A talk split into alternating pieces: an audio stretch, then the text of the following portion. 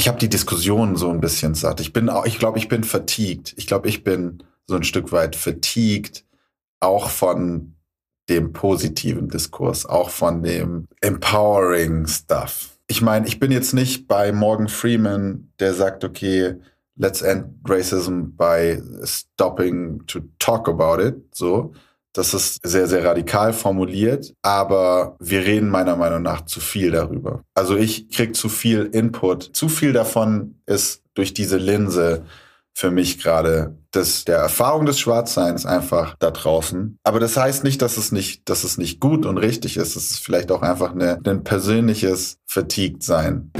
Willkommen bei Afrikaner, dem Podcast, der das Narrativ schwarzer Menschen im deutschsprachigen Raum verändert und Brücken baut. Heute spreche ich mit Leroy Adams. Leroy ist halb Nigerianer, halb Deutscher und Director Brand Strategy bei Sixt. Wir sprechen über den Alltag und das Level an Diversität und Inklusion bei Sixt, ob und wie Schwarzsein überhaupt ein Thema ist, wie er die aktuelle Periode empfindet, in der sich nun so viele Menschen, ob weiß oder schwarz, mit dem leicht polarisierenden Thema Rassismus auseinandersetzen und wie wir bei diesem Thema wieder ein Gleichgewicht herstellen können, um weg von möglichen Fettnäpfchen oder anderen Schubladen zu kommen. Hört unbedingt rein.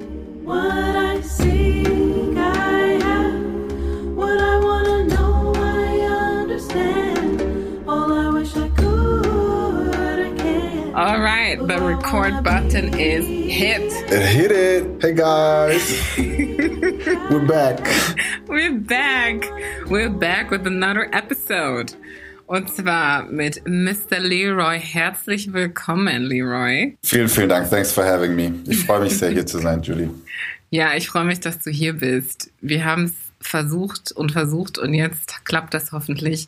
Wir hatten eine Folge aufgenommen mm. und dabei ist irgendwie was Technisches einfach, ich weiß nicht, was passiert ist, aber es gab einen sehr komischen Rausch der uns komplett übertönt hat. Und dann haben wir über Monate hinweg keinen Termin mehr gefunden. Aber heute ist der Tag und wir versuchen es. Ich glaube, das ist. Yes. ja, ich bin auch guter Dinge. Sehr gut. Dann lass uns doch direkt mal einsteigen, Leroy. Stell dich doch mal kurz vor. Also, hallo an alle, die das hören. Ich bin Leroy. Ich bin 30, werde nächste Woche 31 Jahre alt, komme ursprünglich aus Stuttgart, beziehungsweise bin da geboren, habe einen nigerianischen Papa, einen Ibo-Papa und eine Mama, die aus Deutschland kommt, arbeite seit circa sechs, sieben Jahren in der Kreativbranche als Kreativstratege, Markenstratege. Erst bei Jung von Matt in Hamburg, mittlerweile bei Sixt in München, wohne aber immer noch in Hamburg und pendel so ein bisschen nervig zwischen den beiden Städten hin und her, was aber auch seine, seine positiven Seiten hat. Mhm. And that's a rap. Ja, pendel so ein bisschen hin und her. Wenn ich an Pendeln denke, dann denke ich von äh, Buxtehude nach Hamburg. du pendelst einfach von München nach Hamburg. Yep. Ja, so kann man es auch machen. Ja, 800 Kilometer. Mhm. Wow. Und wie oft pendelst du hin und her? Ich mache das immer wochenweise. Also so, oder ich sag immer, ich bleibe an einem Ort in Chunks. Also ich bin dann irgendwie ein, zwei Wochen hier und dann bin ich ein, zwei Wochen dort. Aber ich mache eigentlich nie diese von Montag bis Donnerstag Nummer und mhm. dann nach Hause und dann wieder zurück. Ich habe schon immer gern längere Zeit denselben Boden unter den Füßen und dann ist es auch nicht so stressig mit dem Pendeln. Ich fahre mhm. auch meistens Zug, das kommt noch dazu. Das nimmt dann schon viel Zeit ein. Mhm. Aber es ist ganz geil, weil die, die beiden Städte sind ja sehr unterschiedlich. Und München im Sommer, im Sommer ist halt schon übelster Vibe. Wie gesagt, wir haben gerade über den Eisbach geredet, über die Isar, über das ganze Umland. Das ist schon sehr geil, das nehme ich gerade mit. Davor war ich ja voll lang in Hamburg. Mhm. Aber in Hamburg habe ich halt meine Freundin, ganz viele Freunde. Das würde ich sagen, meine Base. Daher das hin und her. Genau so. Und dann, wie bin ich aufgewachsen? In Stuttgart in einem, ich würde sagen, eher linksliberalen, gebildeten Bürgertum. Wir selber hatten nie so viel Kohle und haben, ja, es, wir hatten schon immer wieder, insbesondere beim Thema Kohle, zu strugglen. Ich bin dann in die Grundschule gekommen. Das war damals die Idee der, der Schule, dass du die Klassen nach den Straßen, aus denen die Kinder kommen, einteilst, weil dann können die Kinder ja gemeinsam zur Schule laufen. So, ich habe halt, wir haben direkt neben dem Asylantenheim gewohnt. Damals, damals hieß es noch Asylantenheim in Stuttgart, Heumaden über der Straße. Mhm. Wir kamen jetzt nicht aus der Best Neighborhood, deswegen war ich halt dann nur mit äh, Kids mit Migrationshintergrund in der Klasse und in der anderen Klasse, wir waren die Klasse B und in der C und D waren dann Anselm und Ludwig und, ne, okay, Ludwig gab es glaube ich nicht, aber es gab einen Anselm und Co. Da habe ich in der Schule, das, das war ja für mich relativ einprägsam, weil wir so ein krasser Mix aus verschiedenen Kulturen waren. Ich glaube, in meiner Klasse waren zehn, zwölf verschiedene Kulturen. Wow, also und, jeder ähm, zweite eine andere Kultur mhm. im Prinzip. Wir hatten, glaub, wir hatten fünf, sechs Deutsche in der Klasse, also, mhm. also die full deutschen Background hatten. Okay. Und das war einerseits sehr nice, weil du so viel verschiedene Menschen um dich herum hattest, so viele verschiedene Kulturen kennengelernt hast. Andererseits ist das Schulsystem an dieser Klasse halt völlig gescheitert. Echt, ja? Und ich war, ich war tatsächlich am Ende der einzige der eine Gymnasialempfehlung hatte aus der ganzen Klasse von 30 Schülern. Und ich schreibe das äh, safe meinen Eltern zu, die einfach sich immer schon um unsere Bildung sehr bemüht hatten. Und auch wenn wir nicht viel Kohle hatten, war das immer, dass wir eine gute Bildung genießen, war die höchste Prio meiner Eltern. Mhm. Und du sagst, das Schulsystem, ja, hat die im Prinzip ist an ihnen vorbeigegangen an dieser Klasse. Und in welcher Rolle siehst du da die Schule? Also was hat sie da genau falsch gemacht oder verpasst? Ich glaube, es war vor allen Dingen, dass die Kommunikation mit den Eltern so gut wie nicht stattgefunden hat. Also meine Mama war dann ich weiß gar nicht mehr, wie das ist, Klassensprecherin oder sowas, also sozusagen Elternsprecherin mhm. und hat sich dann auch für andere Eltern eingesetzt. Aber die Kids, viele waren erst seit wenigen Jahren in Deutschland, konnten noch nicht gut Deutsch. Es wurde sich auch nicht so drum gekümmert, dass sie viel besser Deutsch lernen oder davor gefördert werden, bevor, bevor sie in die Klasse kommen und am Unterricht teilnehmen und nicht so viel verstehen. Mhm. Gleichzeitig das ganze Konzept von Hausaufgaben machen und den ganzen Prozess sozusagen, den du normalerweise als Kind ganz automatisch irgendwie durchläufst. Du kriegst irgendwie dein Pausenbrot und gehst in die Schule mhm. und dann gehst du nach Hause und dann hilft dir Mama beim Hausaufgaben machen und dann am Nachmittag geht's in den Schwimmverein und so. Das hatten halt die ganzen Kids nicht. Mhm. Und es gab aber auch wenig Hilfestellung gefühlt, und das ist jetzt meine Perspektive als damals sechs- bis zehnjähriger, ja. wenig Hilfestellung für die Familien, die das nicht mhm. hatten. Ja, und ehrlicherweise kann ich das auch bestätigen von meiner Seite und meiner Erfahrung, weil meine Eltern mich auch nicht angemeldet haben zu verschiedenen Vereinen und whatever. Und ich kann mich daran erinnern, wir hatten ja irgendwann auch eine Zeit, in der meine Mitschüler und Mitschülerinnen plötzlich alle zur Tanzschule gingen. Und dann haben mhm. sie all diese ganzen klassischen Tänze gelernt, ne? Disco Fox und Cha-Cha-Cha und whatever. Und ich habe dann immer gedacht, hä, warum gehen die alle in die Tanzschule, ne? Ich kann, also ich musste es nicht unbedingt, weil ich mir dachte, ich kann eh tanzen. Aber es war ja trotzdem nicht so, dass jemand mir das irgendwie erklärt hatte. Das war so selbstverständlich für diese Menschen. Mhm. Und es ist niemand auf mich zugekommen und hat gesagt, ah, Julie, guck mal, wir machen das normalerweise so und so. Oder, und stattdessen wurde ich eher komisch angeguckt, wenn ich nicht mitkam oder wenn ich die Tänze nicht konnte oder so. Und erst später beim Abi-Ball oder Abi-Party habe ich gemerkt, dass alle plötzlich die gleichen Tänze konnten und weißt du, so bei irgendeinem Lied alle gleichzeitig Ey, aufgestanden sind und so. Und ich dachte so, hä, warum? Erfahrung gemacht. Ja. Oder? Das ist total verrückt. Ja, ich habe auch nie einen dieser klassischen Tanzkurse gemacht. Ja. Konnte dann auch am, am Abi sind wir ich weiß gar nicht, was ist ich Walzer tanzen oder sowas, mhm. sind wir da irgendwie rein, ja. reingegangen. Und ja, ich hatte das davor nicht wirklich ge geübt. Ja. genau. das hat auch nicht so gut geklappt, glaube ich, aber. Aber das ist ja, genau, solche Dinge. Ja, ja, also, und ich kann das auch verstehen, dass meine Eltern da jetzt nicht gesagt haben, ja, du, äh, warum machst du es nicht, weil sie es auch nicht wussten. Ne? Also sie haben ja noch viel mhm. weniger Berührungspunkte gehabt mit der Schule als ich. Und wenn ich da schon nicht abgeholt werde, ich war im Prinzip diejenige, die meine Eltern abgeholt hat und denen erzählt hat, was passierte, irgendwie, ne, was auch ich dann mitbekommen habe, was zu erledigen war. Aber das galt dann hauptsächlich den Pflichten und nicht unbedingt den Dingen, die irgendwie kulturell einfach Teil des Ganzen sind. Also ja, kann ich total nachvollziehen. Ja. Da wäre es tatsächlich echt mal schön gewesen, wenn ich so reflektiere, dass die Schule einen da abholt ne? und wirklich sagt, hey, schau mal, bei uns läuft das und das, ihr könnt ja optional auch mal überlegen, ob ihr whatever. Und wenn man sich das vielleicht nicht leisten kann, dass man da irgendeine Art Hilfestellung bekommt oder weiß ich nicht, eine Sammelaktion startet, weil gerade wenn es um asylantische Menschen geht, die ja gerade aus irgendwelchen vielleicht sogar prekären Situationen rauskommen und einfach keine Mittel haben, dass man da sehr proaktiv ist und sagt, okay, lasst uns die Leute unterstützen, damit sie sich hier gut integrieren können, weil yeah, das wollen ja. am Ende ja auch alle. Ne? Ich glaube, proaktiv musst du sein und vor allem musst du einen Draht zu den Eltern finden. Du mhm. brauchst Leute, die kennst es ja selber, wenn jemand völlig unbefangen rein, da sitzt irgendwie eine bunte Schar an, an Eltern aus allen möglichen Kulturen und du gehst auf sie zu und bist einladend und offen und die fühlen sich wohl und fühlen sich gleich irgendwie einbezogen, mhm. dann ist es was ganz anderes. Ich glaube, das ist eh der Punkt, wo eigentlich überall dieses offen und willkommen geheißen werden, so offen empfangen werden. Mhm. Ich glaube, das ist, was in fast allen Integrationskontexten fehlt. Ja was auch, muss man halt leider so sagen, Behörden und auch ganz, ganz, ganz viele jetzt in Anführungsstrichen Deutsche generell nicht so gut hinbekommen. Mhm, mh. Weswegen es ja auch was anderes ist. Ich glaube, in, in Ländern wie, klar, Italien, der Türkei und so weiter, man hört ja immer viel von Rassismus, den man da erlebt.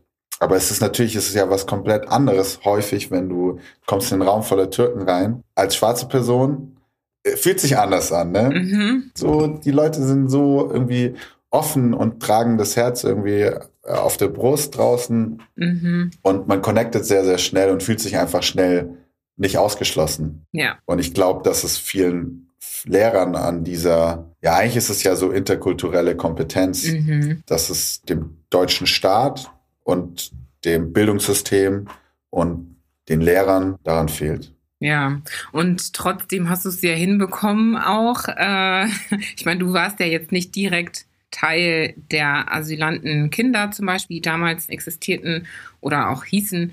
Aber du hast ja auch einen ausländischen Hintergrund, aber das war jetzt bei dir nicht so, das war ja kein, kein Hindernis oder sowas, ne? Mhm. Dementsprechend, wie ist das dann bei dir weitergegangen? Also, wie hast du auch diese Identität mit dir vereinbart und wie ist die zum Ausdruck gekommen? Also ich habe mich nie da ausgeschlossen oder sowas gefühlt. Ich hatte tatsächlich einige auch schwarze Kinder in der Klasse und wir hatten auch schon so eine Clique, aber das war ganz natürlich.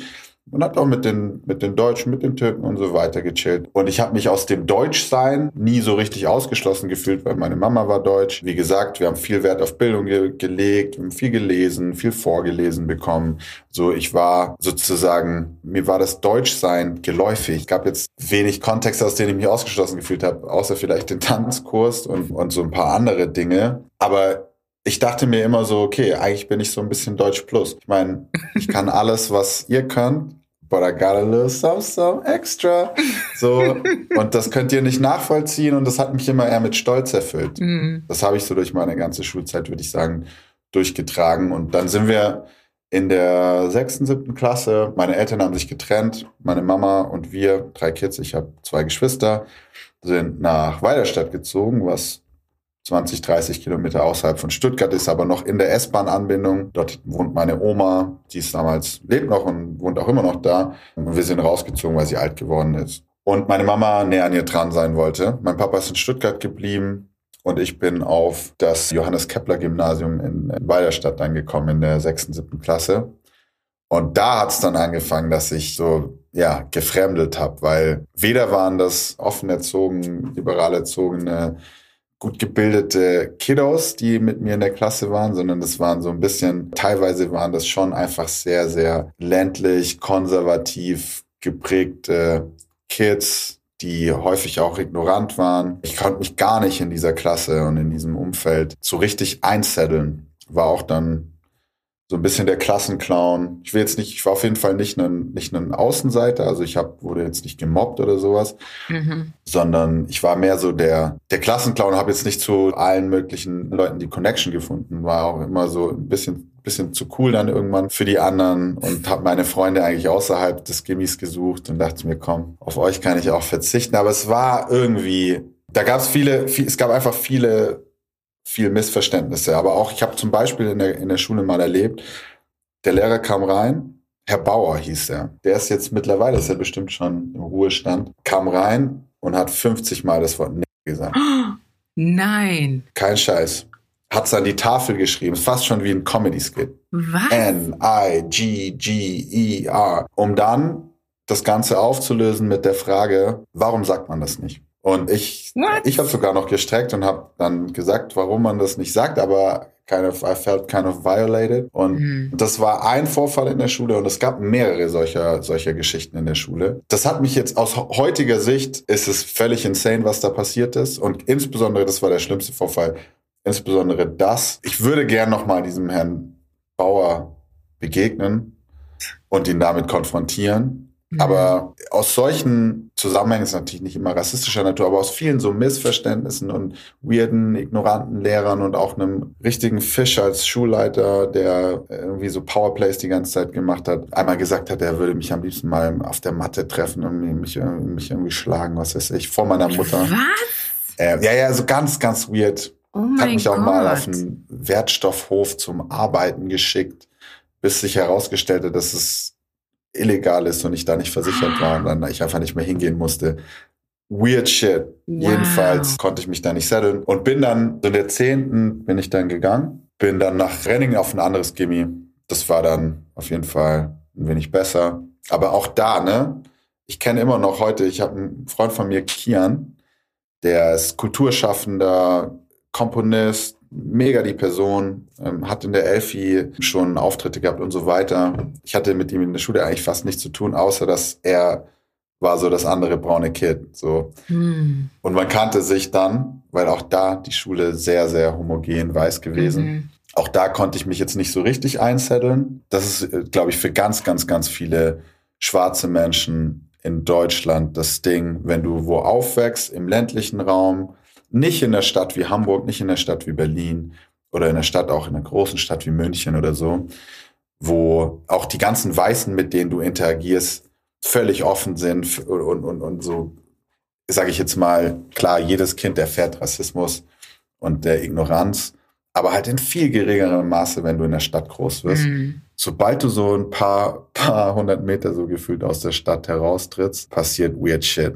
Ich glaube deswegen auch, das, das ist immer so was, wo ich mich, wo ich mich auch dran erinnern muss, weil jetzt in meinem Alltag, in der Arbeitswelt und so weiter, auch wenn du mal so ein gewisses Standing erreicht hast, erfährst du ja voll viel nicht mehr. Mhm. Also ich würde sagen, jetzt so, jetzt gerade in meinem Alltag oder bei Sixt, ich erfahre keinen keinen Rassismus. Ich erfahre natürlich ab und zu hier da mal ignorante Kommentare oder sowas, Mhm. Aber jetzt nichts, was mich großartig tangieren müsste. Ja, nichts aber wenn du, ne? nee, nee, Mhm. aber in, je weniger sozusagen Power du als Person hast, also auch wenn du ein Kind bist zum Beispiel, je stärker du anderen, deiner Umwelt ausgesetzt bist, Ja. und je weiter weg von der Stadt, desto schwieriger wird es mit dem Großwerden als schwarze Mhm. Person in Deutschland. Das ist, Mhm. das ist safe so. Mhm. Ja, und weißt du, ich muss dabei auch daran denken, dass als Kind man ja oft nicht eine in der Hinsicht eine große Klappe hat. Man hat eine große Klappe vielleicht, wenn man vielleicht irgendwie tangiert wird, ne? Aber so, dass man das irgendwie sehr physisch spürt, ne? Dass man, dass man dann irgendwie sich verteidigt physisch. Aber wenn du so emotionale Dinge durchlebst, dann kann sich das natürlich auch in der Hinsicht manifestieren, also die Verarbeitung dieser, dass du irgendwie physisch wirst, ja, weil du eine gewisse Emotion empfindest, wie Wut oder Angst oder was auch immer. Und dann kommunizierst du das aber mit deinem Körper, als dass du jetzt das Vokabular hast, um zu erklären, warum du dich so fühlst und warum du gerade getriggert worden bist oder wie du getriggert worden Mhm. bist. Und dann hast du Oh, ja. überhaupt keine Möglichkeit, diese Menschen da irgendwie zu korrigieren oder sie, Mhm. ihnen zu reflektieren, was passiert. Und heutzutage, und auf das Thema kommen wir auch nochmal zu sprechen, aber heutzutage gibt es ja diese Welle an Menschen, die auf einmal ihre Stimme gefunden haben oder Mhm. ne, sich äh, endlich das trauen zu sagen und auszudrücken, was sie damals vielleicht nicht konnten. Mhm. Und dann hast du aber auch oft Menschen, die das irgendwie schlimm finden, ja, und sagen, hä, da war doch, früher war doch alles immer ganz okay. Mhm. Und Genau. da habt ihr auch nichts gesagt. Aber früher war Ja, man ja. Kind. Früher hatte man keine Power, wie du das gesagt hast, so schön, ne? Mhm. Und hatte das Vokabular nicht und all, all diese anderen Assets, die man braucht, um vernünftig auf solche Ja. Missstände zu, hinzuweisen. 100 Prozent. Also. Und ich kann das so nach, nachempfinden, wenn du sagst, man hat das Vokabular nicht, mhm. man hat die emotionale Reife nicht.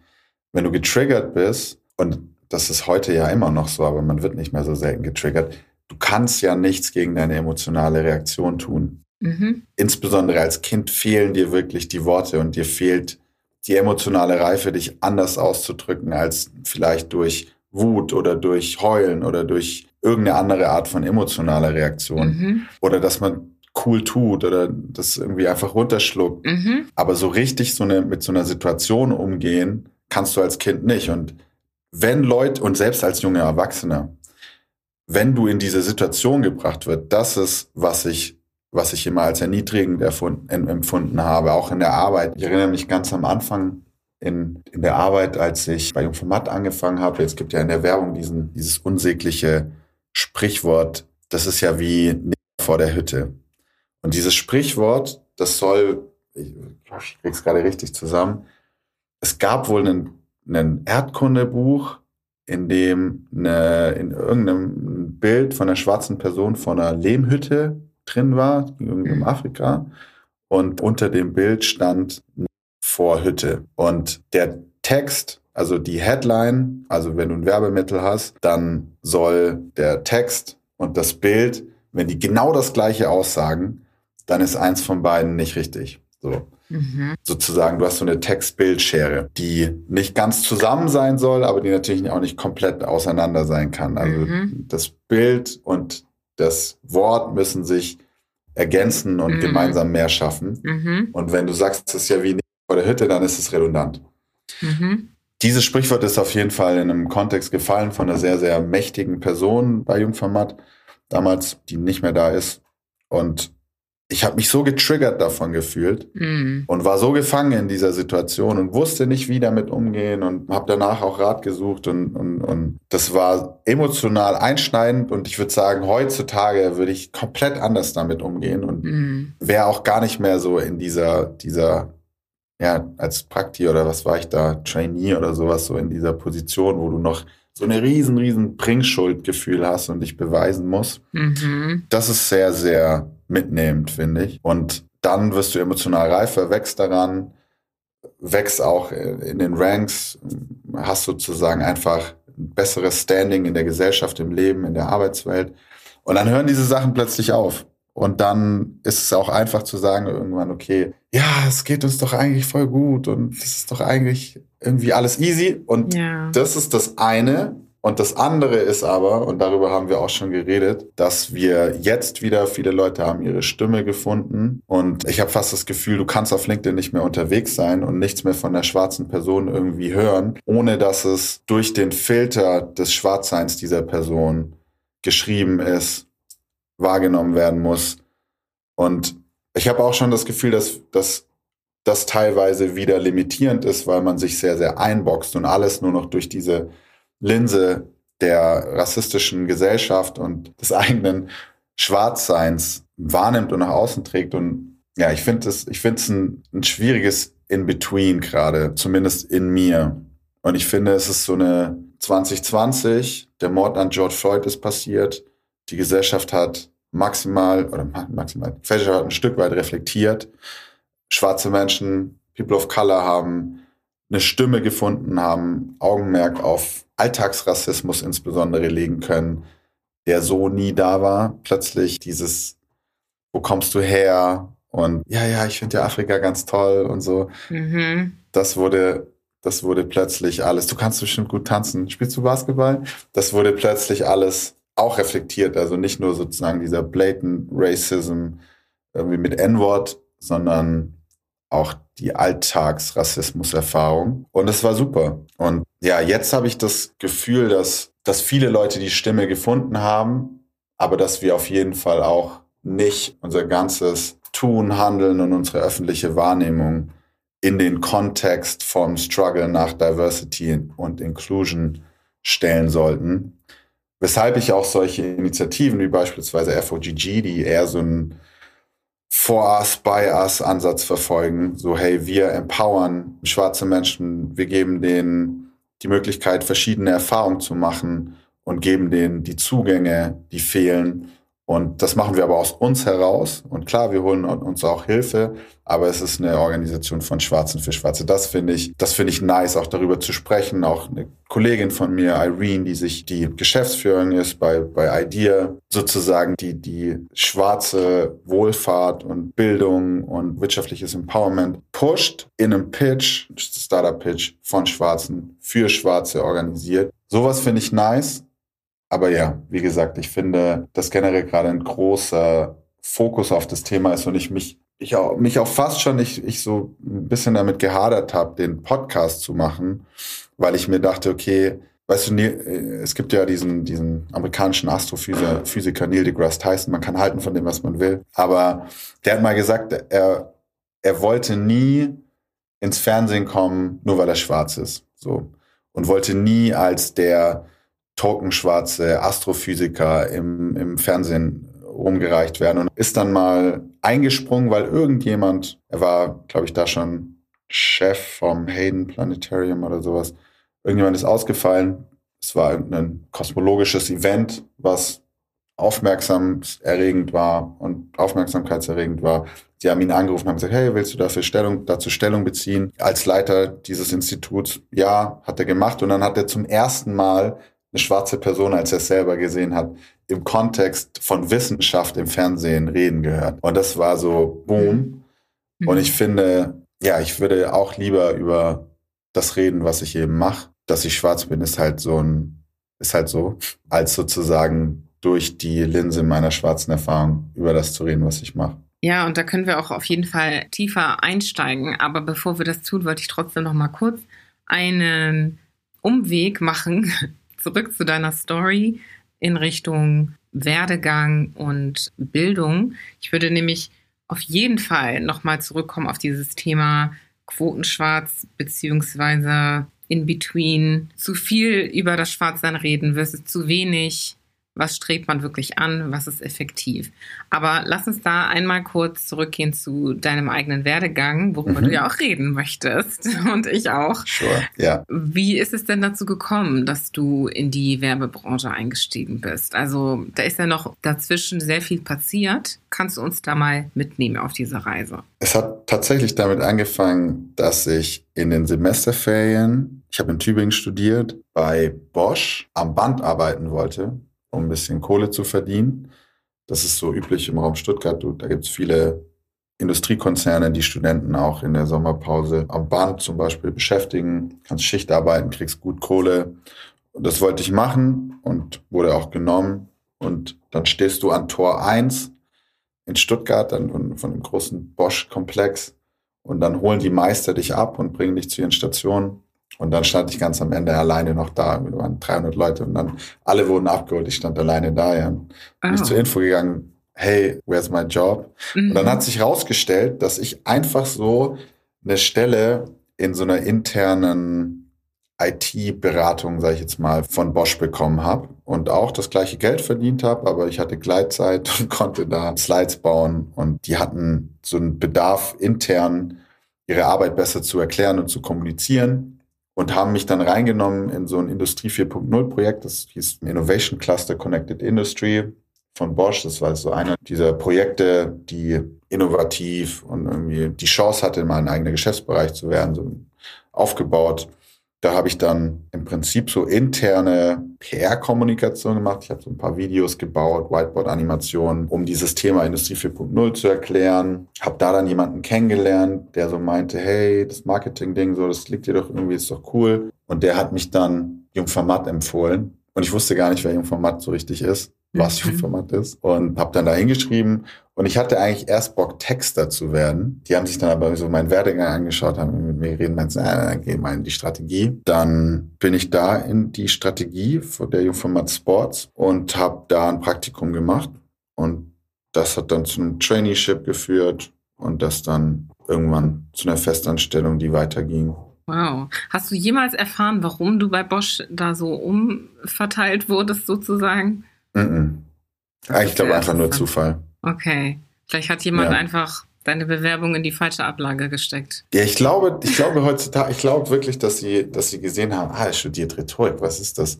so irgendwie interesting. Hm. Und ich glaube, dass deswegen mein damaliger Chef und Betreuer, dass er das interessant fand und mich gepickt hat. Ich habe ich hab ihn nie wirklich gefragt, aber ich glaube, so war es. Hm. Okay, spannend. Hm. Das heißt, du bist dann bei Jung vom Matt gelandet nach der Empfehlung und dann ging es in die Werbung. Und wie hat sich dann deine Werbekarriere entfaltet und warum in die Richtung, in der du jetzt bist? Ich habe dann bei der Jungformat Sports angefangen und ja, ich habe mir wirklich diese drei Monate lang den Arsch aufgerissen und ich war so, also ich fand das so nice, wie redegewandt und insightful und irgendwie cool die anderen Strategen waren, mit denen ich gearbeitet habe. Mhm. Und auch dieses eigentlich als Stratege stehst du ja sozusagen ganz am Anfang der kreativen Wertschöpfungskette. Du sagst, das ist unsere Zielgruppe, das sind Trends, die gerade cool sind, das ist was, worauf wir kreativ draufspringen können. Das ist die Kernbotschaft, die wir eigentlich vermitteln müssen, um diese Zielgruppe zu gewinnen. Mhm. Das ist die Heritage dieser Marke, die da mit reinspielt. Das macht die Competition gerade. Du wägst ganz viele ästhetische, aber auch faktische Dinge miteinander ab und ja, bist wirklich dabei, so die Grundlage zu, dafür zu legen, dass dann die Kreativen im nächsten Schritt Konzepte auf deiner Vorarbeit entwickeln können, die dann wieder von Produktionen beispielsweise in Filme umgesetzt werden und dann ausgesteuert werden auf verschiedenste Plattformen und so weiter. Mhm. Aber diese Arbeit hat mich fasziniert. Also das bedeutet, du bist als Stratege dafür zuständig, die kreativen Köpfe zu füttern mit Informationen, mhm. mit Daten, mit sozusagen First Touch Knowledge damit sie darauf aufbauen können und kreativ werden können und sich überlegen können, okay, wie nutzen wir das Ganze? Wie verbinden wir Zielgruppe mit Alter, mit Location oder was auch immer da draußen gerade los ist. Genau, ja, so kann man sagen. Hm. Und was hat dich so fasziniert? Ich würde sagen, tatsächlich methodisch das kreativ-strategische Arbeiten. Okay. Du musst viel schreiben, du musst Gedanken präzise formulieren können, du musst kreativ denken, Du musst dich in verschiedene Zielgruppen hineinversetzen. Du musst am Zahn der Zeit sein, was insbesondere Popkultur anbelangt. Du kannst dich austoben, du kannst skurrile, verrückte Ideen haben und du hast einen Nährboden, auf dem sie vielleicht Realität werden können. Mhm. Und also wirklich, ich sage immer, methodisch hat mir das extrem viel Spaß gemacht, weil ich einfach sehr gerne schreibe, sehr gerne kreativ denke und arbeite und aber auch gerne analytisch arbeite. Mhm. Und diese beiden Welten, so das analytische Arbeiten und das kreative Arbeiten, das kommt da halt zusammen. Dann arbeitest du mit den Kreativen zusammen und bereitest denen sozusagen die Sprungbretter vor, auf die sie dann die Kreation bauen können, um zielgruppengerecht, markengerecht und distinctive und differenzierend vom Wettbewerb geile kreative Ideen mm. bauen können. Vom Strategen hast du dich entwickelt zu einem Senior-Strategen, dann zu einem Leader oder wie ist das dann weitergegangen? Ich war erst, wie gesagt, Praktikant drei Monate, dann mhm. Trainee ein Jahr, dann Junior ein Jahr, dann sogenannter Mid-Level-Stratege für, weiß nicht, anderthalb Jahre und dann irgendwann Senior. Genau. Als Senior hast du meistens dann schon deine eigenen Kunden und kannst als strategischer Lead Pitches begleiten und selbstständig umsetzen. Hast dann vielleicht ein, zwei Junioren oder Mid-Levels, die dir helfen und lernst nur ein bisschen schon in Teamkonstrukten führend zu arbeiten. Und dann nach wenigen Monaten als Senior bin ich zu Sixt gewechselt als Director Brand Strategy.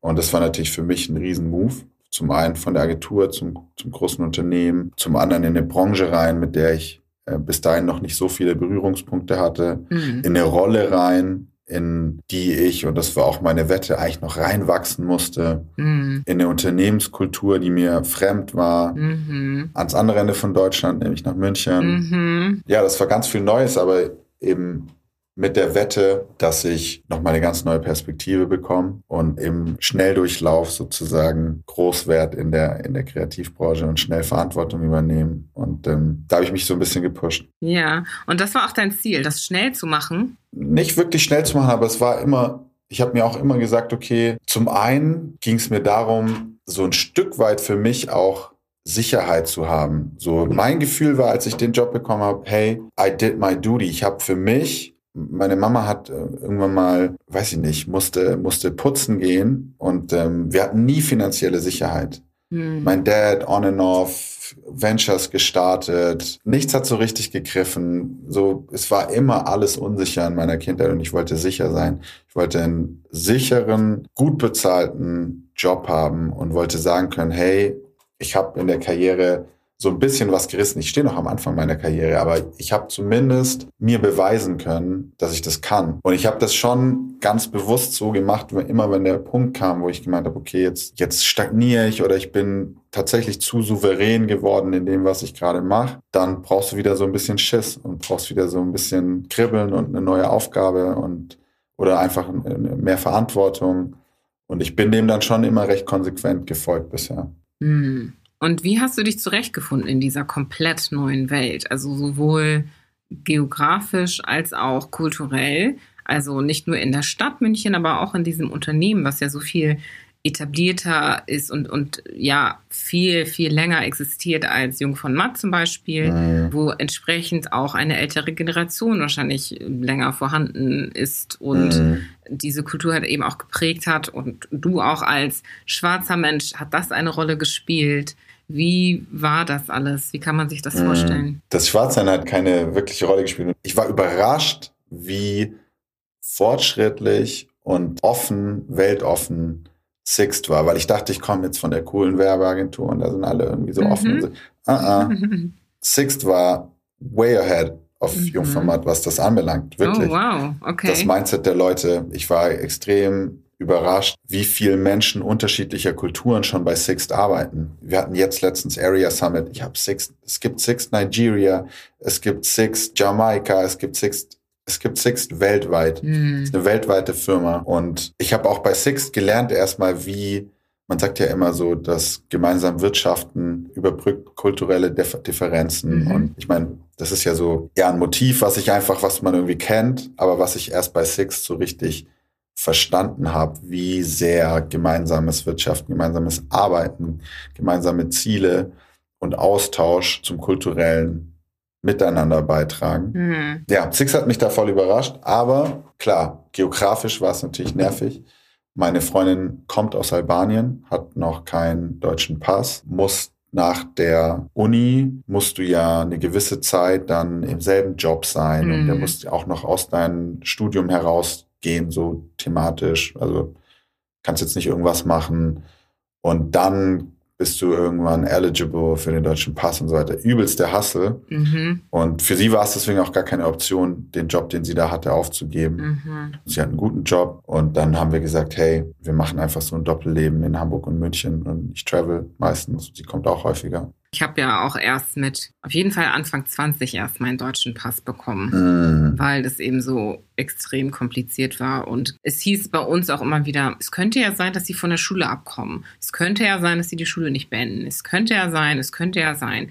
So, und deswegen haben wir den in mein, während meiner Schulzeit einfach nie bekommen, bis auch da ich umgezogen bin in eine Großstadt. Und ne, wie du eben vorhin schon erwähnt hast, man ist einfach so viel offener. Also daran merke ich, dass es wirklich auch an den Menschen liegt, die hinter diesem System sitzen. Sie entscheiden sich ja bewusst dafür, Dinge weiterzuführen, die veraltet sind, die falsch sind, die nicht richtig oder nicht durchdacht waren. Und genauso können sie sich dazu entscheiden, die Dinge anders zu machen, auch wenn da schwarz auf weiß geschrieben steht, naja, Person sollte vielleicht fünf Jahre erstmal in dem Beruf arbeiten, mhm. wenn wir und unser Land aber Bedarf in Beruf XY hat und die Person den Job genauso machen könnte. So, ne? Ja, naja. Da sitzen ja auch unsägliche Leute bei der Ausländerbehörde. Ja. Das ja, ist so krass. Das ist verrückt, wie das da besetzt wurde. Also macht so mhm. gar keinen Sinn irgendwie, ne? Null. ne? Null. Zumindest in den meisten Fällen, über die gesprochen wird, leider Gottes. Also so wirklich ein auf, ich glaube, das hatte mir Ornella erzählt. Sie war da und vor ihr war ein, kam aus irgendeinem asiatischen Land, konnte kein Deutsch mhm. und hat dann zu dem ich weiß nicht, Rezeptionist oder so, angefangen auf Englisch zu sprechen. Und der wollte ihm einfach nicht auf Englisch antworten. In der Ausländerbehörde. Ja, genau. Und sagt dann, weißt du so, das musst du erstmal bringen, so dann einfach konsequent nein, nicht. Und der Dude wusste dann halt irgendwann nicht mehr so, was er jetzt machen soll. Er hat halt Mhm. nichts verstanden von dem, was ihm gesagt wurde. Und Wow. solche Leute arbeiten da, es ist echt krass. Also ich Ja. habe selten Gutes daraus gehört. Wo, wobei doch, doch, meine Freundin hatte dann mal einen sehr, sehr guten Sachbearbeiter, der viel, viel geholfen hat. Aber ich habe auch schön. schon sehr viel, sehr viel Scheiß da gehört. Hm. Es ist sehr, sehr schade, dass dieses Gesetz ja jetzt erst kommen soll, oder diese Gesetzesänderung, dass Mhm. beispielsweise die doppelte Staatsbürgerschaft für alle erlaubt ist. Mhm. Oder dass man gewisse. Hintergründe nicht haben braucht oder gewisse Zertifikate, glaube ich, um gewisse Genau. Jobs auszuführen, ja. Ja, genau. Und das war so, bisher muss man die albanische Staatsbürgerschaft abgeben, um Mhm. die deutsche zu bekommen. Das ist halt einfach ein langwieriger, nerviger Prozess. Und er ist noch nicht durch. Hm.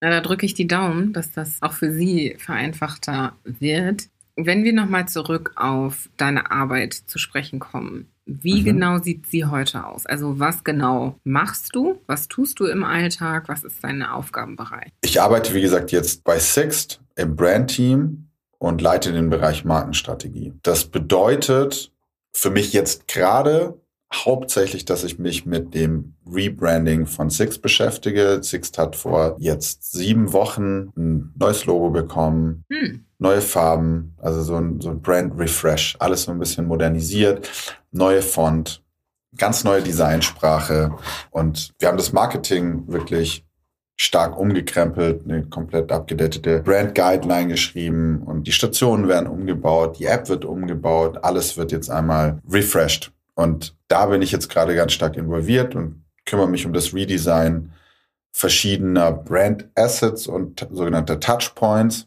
Also sei das jetzt, wie gesagt, sowas wie ein, eine Branch oder also als Ganzes mit ganz vielen einzelnen Items oder der Schlüsselanhänger von Sixt oder die Bildsprache auf unserer Webseite Mhm. oder der Tone of Voice, den wir in verschiedenen Ländern haben auf unterschiedlichen Plattformen oder auf unterschiedlichen Kanälen. All diesen Fragen beschäftige ich mich gerade. Und wenn du sagst Branch, du meinst jetzt eine Filiale? Eine oder? Filiale. Okay. Genau, Mhm. sorry. Genau, so das ist das, diese Implementierung der neuen, refreshten Marke. Das ist, wofür ich auch gekommen bin. Also das Projekt war das ausschlaggebende Projekt für mich. Hm. dass ich gesagt habe, ja, darauf habe ich richtig Bock, das bei so einer großen und geilen Marke zu machen. Das ist halt, die Chance kommt sehr, sehr selten. Hm, wow, also sowas, was auch schon, könnte man sagen, eingesessen ist und auch einen sehr starken Wiedererkennungswert hat, wird jetzt verändert. Das ist ja, Ja. sehr, sehr spannend und auch eine Ja. große Verantwortung. Und das muss man sehr sensibel machen, weil du, ich meine, Six ist ein Familienunternehmen und die, die Marke ist auch diese Familie. Hm. Also man, man muss da sehr sensibel mit den verschiedenen Stakeholdern diese Marke weiterentwickeln. Und die Marke ist so stark, dass man sich überhaupt erstmal fragen musste, warum machen wir das eigentlich? Ja. Und äh, wie machen wir das dann? Ja, wir haben wirklich einen Weg gefunden, dass starke sogenannte Brand Equity, also die starke Wahrnehmung der Marke Six in den Köpfen der Menschen, die sie über Jahre und Jahre aufgebaut hat und die starken Assoziationen mit der Farbe Orange, mit dem Logo, mit der Bildwelt, mit den funny Headlines und so weiter, Hm. die weiterzutragen in dieses neue Design, aber eben auch eine jüngere Generation abzuholen, eine Sprache und eine, eine, eine Visual Appearance zu finden, die zeitgemäß ist auf digitalen Plattformen, die noch mehr die Positionierung als einen Premium Mobility Anbieter einnimmt. Das war wirklich ja das, das krasseste und coolste Projekt meiner Karriere und war einfach unglaublich viel Glück und ich bin super, super dankbar damals auch äh, Robin Ruschke und Tobias Freundlieb, die mich im Prinzip reingeholt haben, die gesagt haben, hey, das ist die Aufgabe, gerade hättest du Bock, das zu machen oder Bock, da mitzuwirken. Und ähm, ja, da, Mhm. das war jetzt vor sieben Wochen der, der Tag. Da hat sich nochmal richtig viel für mich verändert, Mhm. weil Der dieses Projekt ist zu? Ende gegangen. Mhm Okay, ja. jetzt das alles dann zu sehen, wie das zum Leben kommt und in allen Teams zu arbeiten, Prozesse zu verstehen, allen dabei zu helfen, dieses neue Design zu adaptieren. Hm. Hinter jedem Design stecken unzählige Prozesse und du musst die verstehen natürlich und dann, jeder kennt das, Form follows Function, also alles muss natürlich erstmal funktionieren und dann schaust du danach, dass es ästhetisch irgendwie pleasing ist, ansprechend ist, cool ist. Mhm. Also du arbeitest mit ganz, ganz, ganz vielen Menschen zusammen und es ist auch immer ein gemeinsames Professionalisieren von einem Bereich, weil du musst verstehen, wie funktioniert der. Du hast irgendwie einen Prozess. Beispielsweise musst du ein Werbemittel für einen bestimmten Plasma-Screen, der in den Stationen hängt, produzieren und musst dann eben verstehen, okay, in welchem Format braucht, braucht man das? Was muss da genau drauf abgebildet sein? Mhm. Können wir nicht dafür ein Template kreieren? Können wir das irgendwie einfacher zugänglich machen? Wo werden all diese Werbemittel danach gehostet? Kann ein anderes Team vielleicht das auch noch gebrauchen und müssen wir das nur leicht adaptieren? Kann das unsere interne Grafik erstellen oder müssen wir das immer extern machen lassen? Mhm also du versuchst die Prozesse zu verstehen und das dann so zu bauen und so zu designen, dass es eben passt. Mhm. Dass es einfach nutzbar ist, dass es gut aussieht und sich in die Markenwelt gut einfügt. Das sind eigentlich die wichtigsten Aspekte. Mhm. Das heißt, du musst dich ja auch super gut auskennen, also mit allem, was ihr da macht und an Assets habt und auch aber ja historisch super gut auskennen. Ne? Du musst ja auch verstehen, Du sagtest gerade, das ist eine, ein Familienunternehmen. Ja. Triffst du die Entscheidung oder wer trifft die Entscheidung mit dir in so einem Prozess? Also am Ende die ganz wichtigen Entscheidungen gehen natürlich durch das Board, mhm. aber wir haben sozusagen im größeren Kontext Tobias Seitz, der unser CMO ist und mhm. die Themen, also sowohl das Branch Design als auch unser Digital Marketing, unsere Markenkommunikation, all diese Themen owned und ähm, im Prinzip die letzte Entscheidung trifft, die Design anbelangt und bin im größeren Brandteam von Elia Werner, der genauso wie ich an dieser Implementierung super involved war, also super tief mitgearbeitet hat, einzelne Designs miterarbeitet und freigegeben hat. Und im Endeffekt ist es immer, ja, es ist, es musst du auch mit den Teams, also jeder Touchpoint, jedes Asset wird ja von irgendeinem Team betreut. Beispielsweise nehmen wir jetzt mal die die Key Tags von Six, mit die Stationen müssen halt mit denen umgehen und es gibt bestimmte Schubladen, in die die ihre Schlüssel reinstecken. Du hast immer schon sozusagen Zwänge, die aus dem Touchpoint an sich und den Prozessen, die dahinter liegen, hinter diesem Asset entstehen, hast du schon immer klare Vorgaben und die sind am allerwichtigsten. Also du, dass du entsprechend dieser Prozesse designs und jetzt sage ich mal, wir haben uns relativ früh auf eine Ästhetik geeinigt und haben eine Markenstrategie und einen Markencharakter vor allem entwickelt oder zum ersten Mal formuliert, an dem wir solche Designs testen können. Also sozusagen, wenn das Design unserem Markencharakter entspricht, unserer Vorstellung, den Attributen, den wir der Marke gegeben haben und der Designsprache gegeben haben, dann passt das so. Mhm. Also so ein Standardprozess. Gen ja, genau. Je, je, wichtiger das Asset ist, desto höher ist natürlich die Person, an die das am Ende freigeben muss. Mhm. Mhm. Okay, das heißt, ihr habt eine Automatisierung reingebracht, sodass ein neuer Vorschlag dann durch diese Kriterien durch diesen Prozess gehen kann, bevor er dann bestätigt, genehmigt wird. Es ist eigentlich relativ simpel. Also wir haben beispielsweise, wir haben für Six Markenwerte definiert. Und auf Basis dieser Markenwerte haben wir gesagt, okay, wie drückt sich das für den Konsumenten aus? Wie soll uns der Konsument wahrnehmen? Und es ist nicht verkauft, es ist wirklich sehr, sehr einfach. Sixt ist bold, Sixt ist fun, Sixt macht Spaß und Sixt ist Premium. Mhm. Und es gibt jetzt verschiedenste Arten und Weisen, wie du an jedem Touchpoint, sei es, dass du in die Schadenshotline reinkommst, sei es, dass du bei uns an einer Station stehst, sei es, dass du in die App dich gerade zum ersten Mal einloggst. Aber wir legen hinter jede Erfahrung mit unserer Marke, legen wir dieses Raster mhm. sozusagen okay. und sagen, hey, is it bold, is it fun, is it premium? Mhm. Und wenn du Ja sagen kannst, then it's Sixt. Mhm. Und für uns hat eben Premium hat eine bestimmte Ästhetik, was physische Objekte anbelangt. Wir bilden Fahrzeuge nur aus bestimmten Perspektiven ab, in bestimmten Settings da gibt es eben ganz, ganz viele Regeln, die wir entwickelt haben, um eine konsistente Marke zu bauen.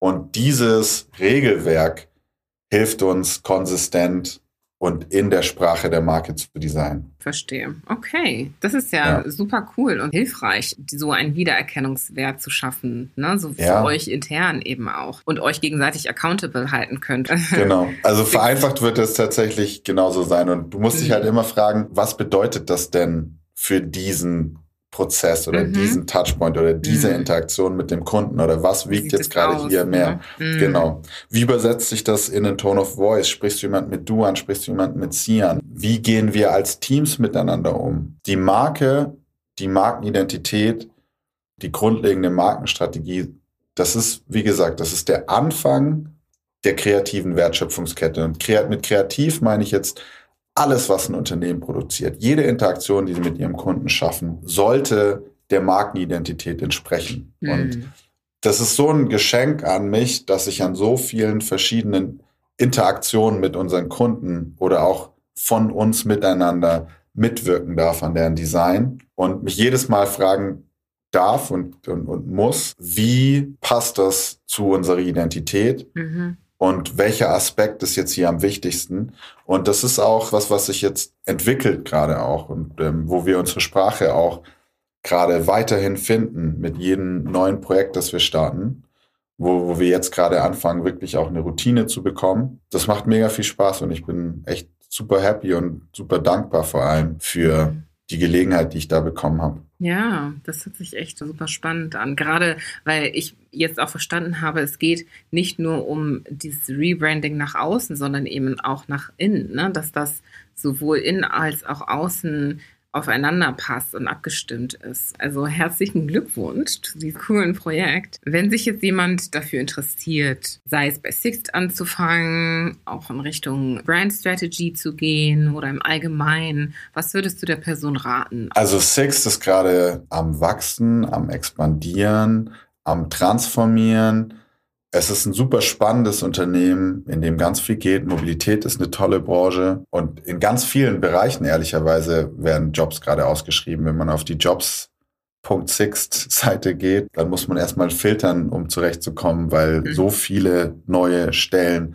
ausgeschrieben sind, so viele Leute gesucht werden. Mhm. Jetzt insbesondere im Bereich Markenstrategie. Menschen, die gerne mit anderen Menschen arbeiten, die Bock haben, sich kreativ und vor allem auch kulturell zu betätigen, also die sich gerne in nerdige neue Bereiche reinfuchsen, die, die vielleicht sogar selber so ein bisschen Nerds sind, Faszination haben einfach für Subkulturen und für Kultur im Prinzip. Mhm. Die sind richtig aufgehoben meistens. Man muss dann auch ein bisschen analytisch denken und arbeiten können. Und ähm, der Job, den ich jetzt habe, ist am Ende eigentlich so eine Art, ich sage ein architektonischer Job. Also du arbeitest mit vielen, vielen kreativen Menschen zusammen und versuchst alle zu koordinieren und gemeinsam was Nices zu bauen. Also ich würde sagen, People Skills, analytische Skills und kreatives Denken sind gefragt. Kreativstrategen sind in Agenturen und Unternehmen stark gefragt. Es gibt nicht so viele in Deutschland. Mein ehemaliger Chef Tuan hatte gemeint, es gibt weniger als 1000 irgendwann mal vor paar Jahren. Wow, okay. Das referenziere ich jetzt einfach mal.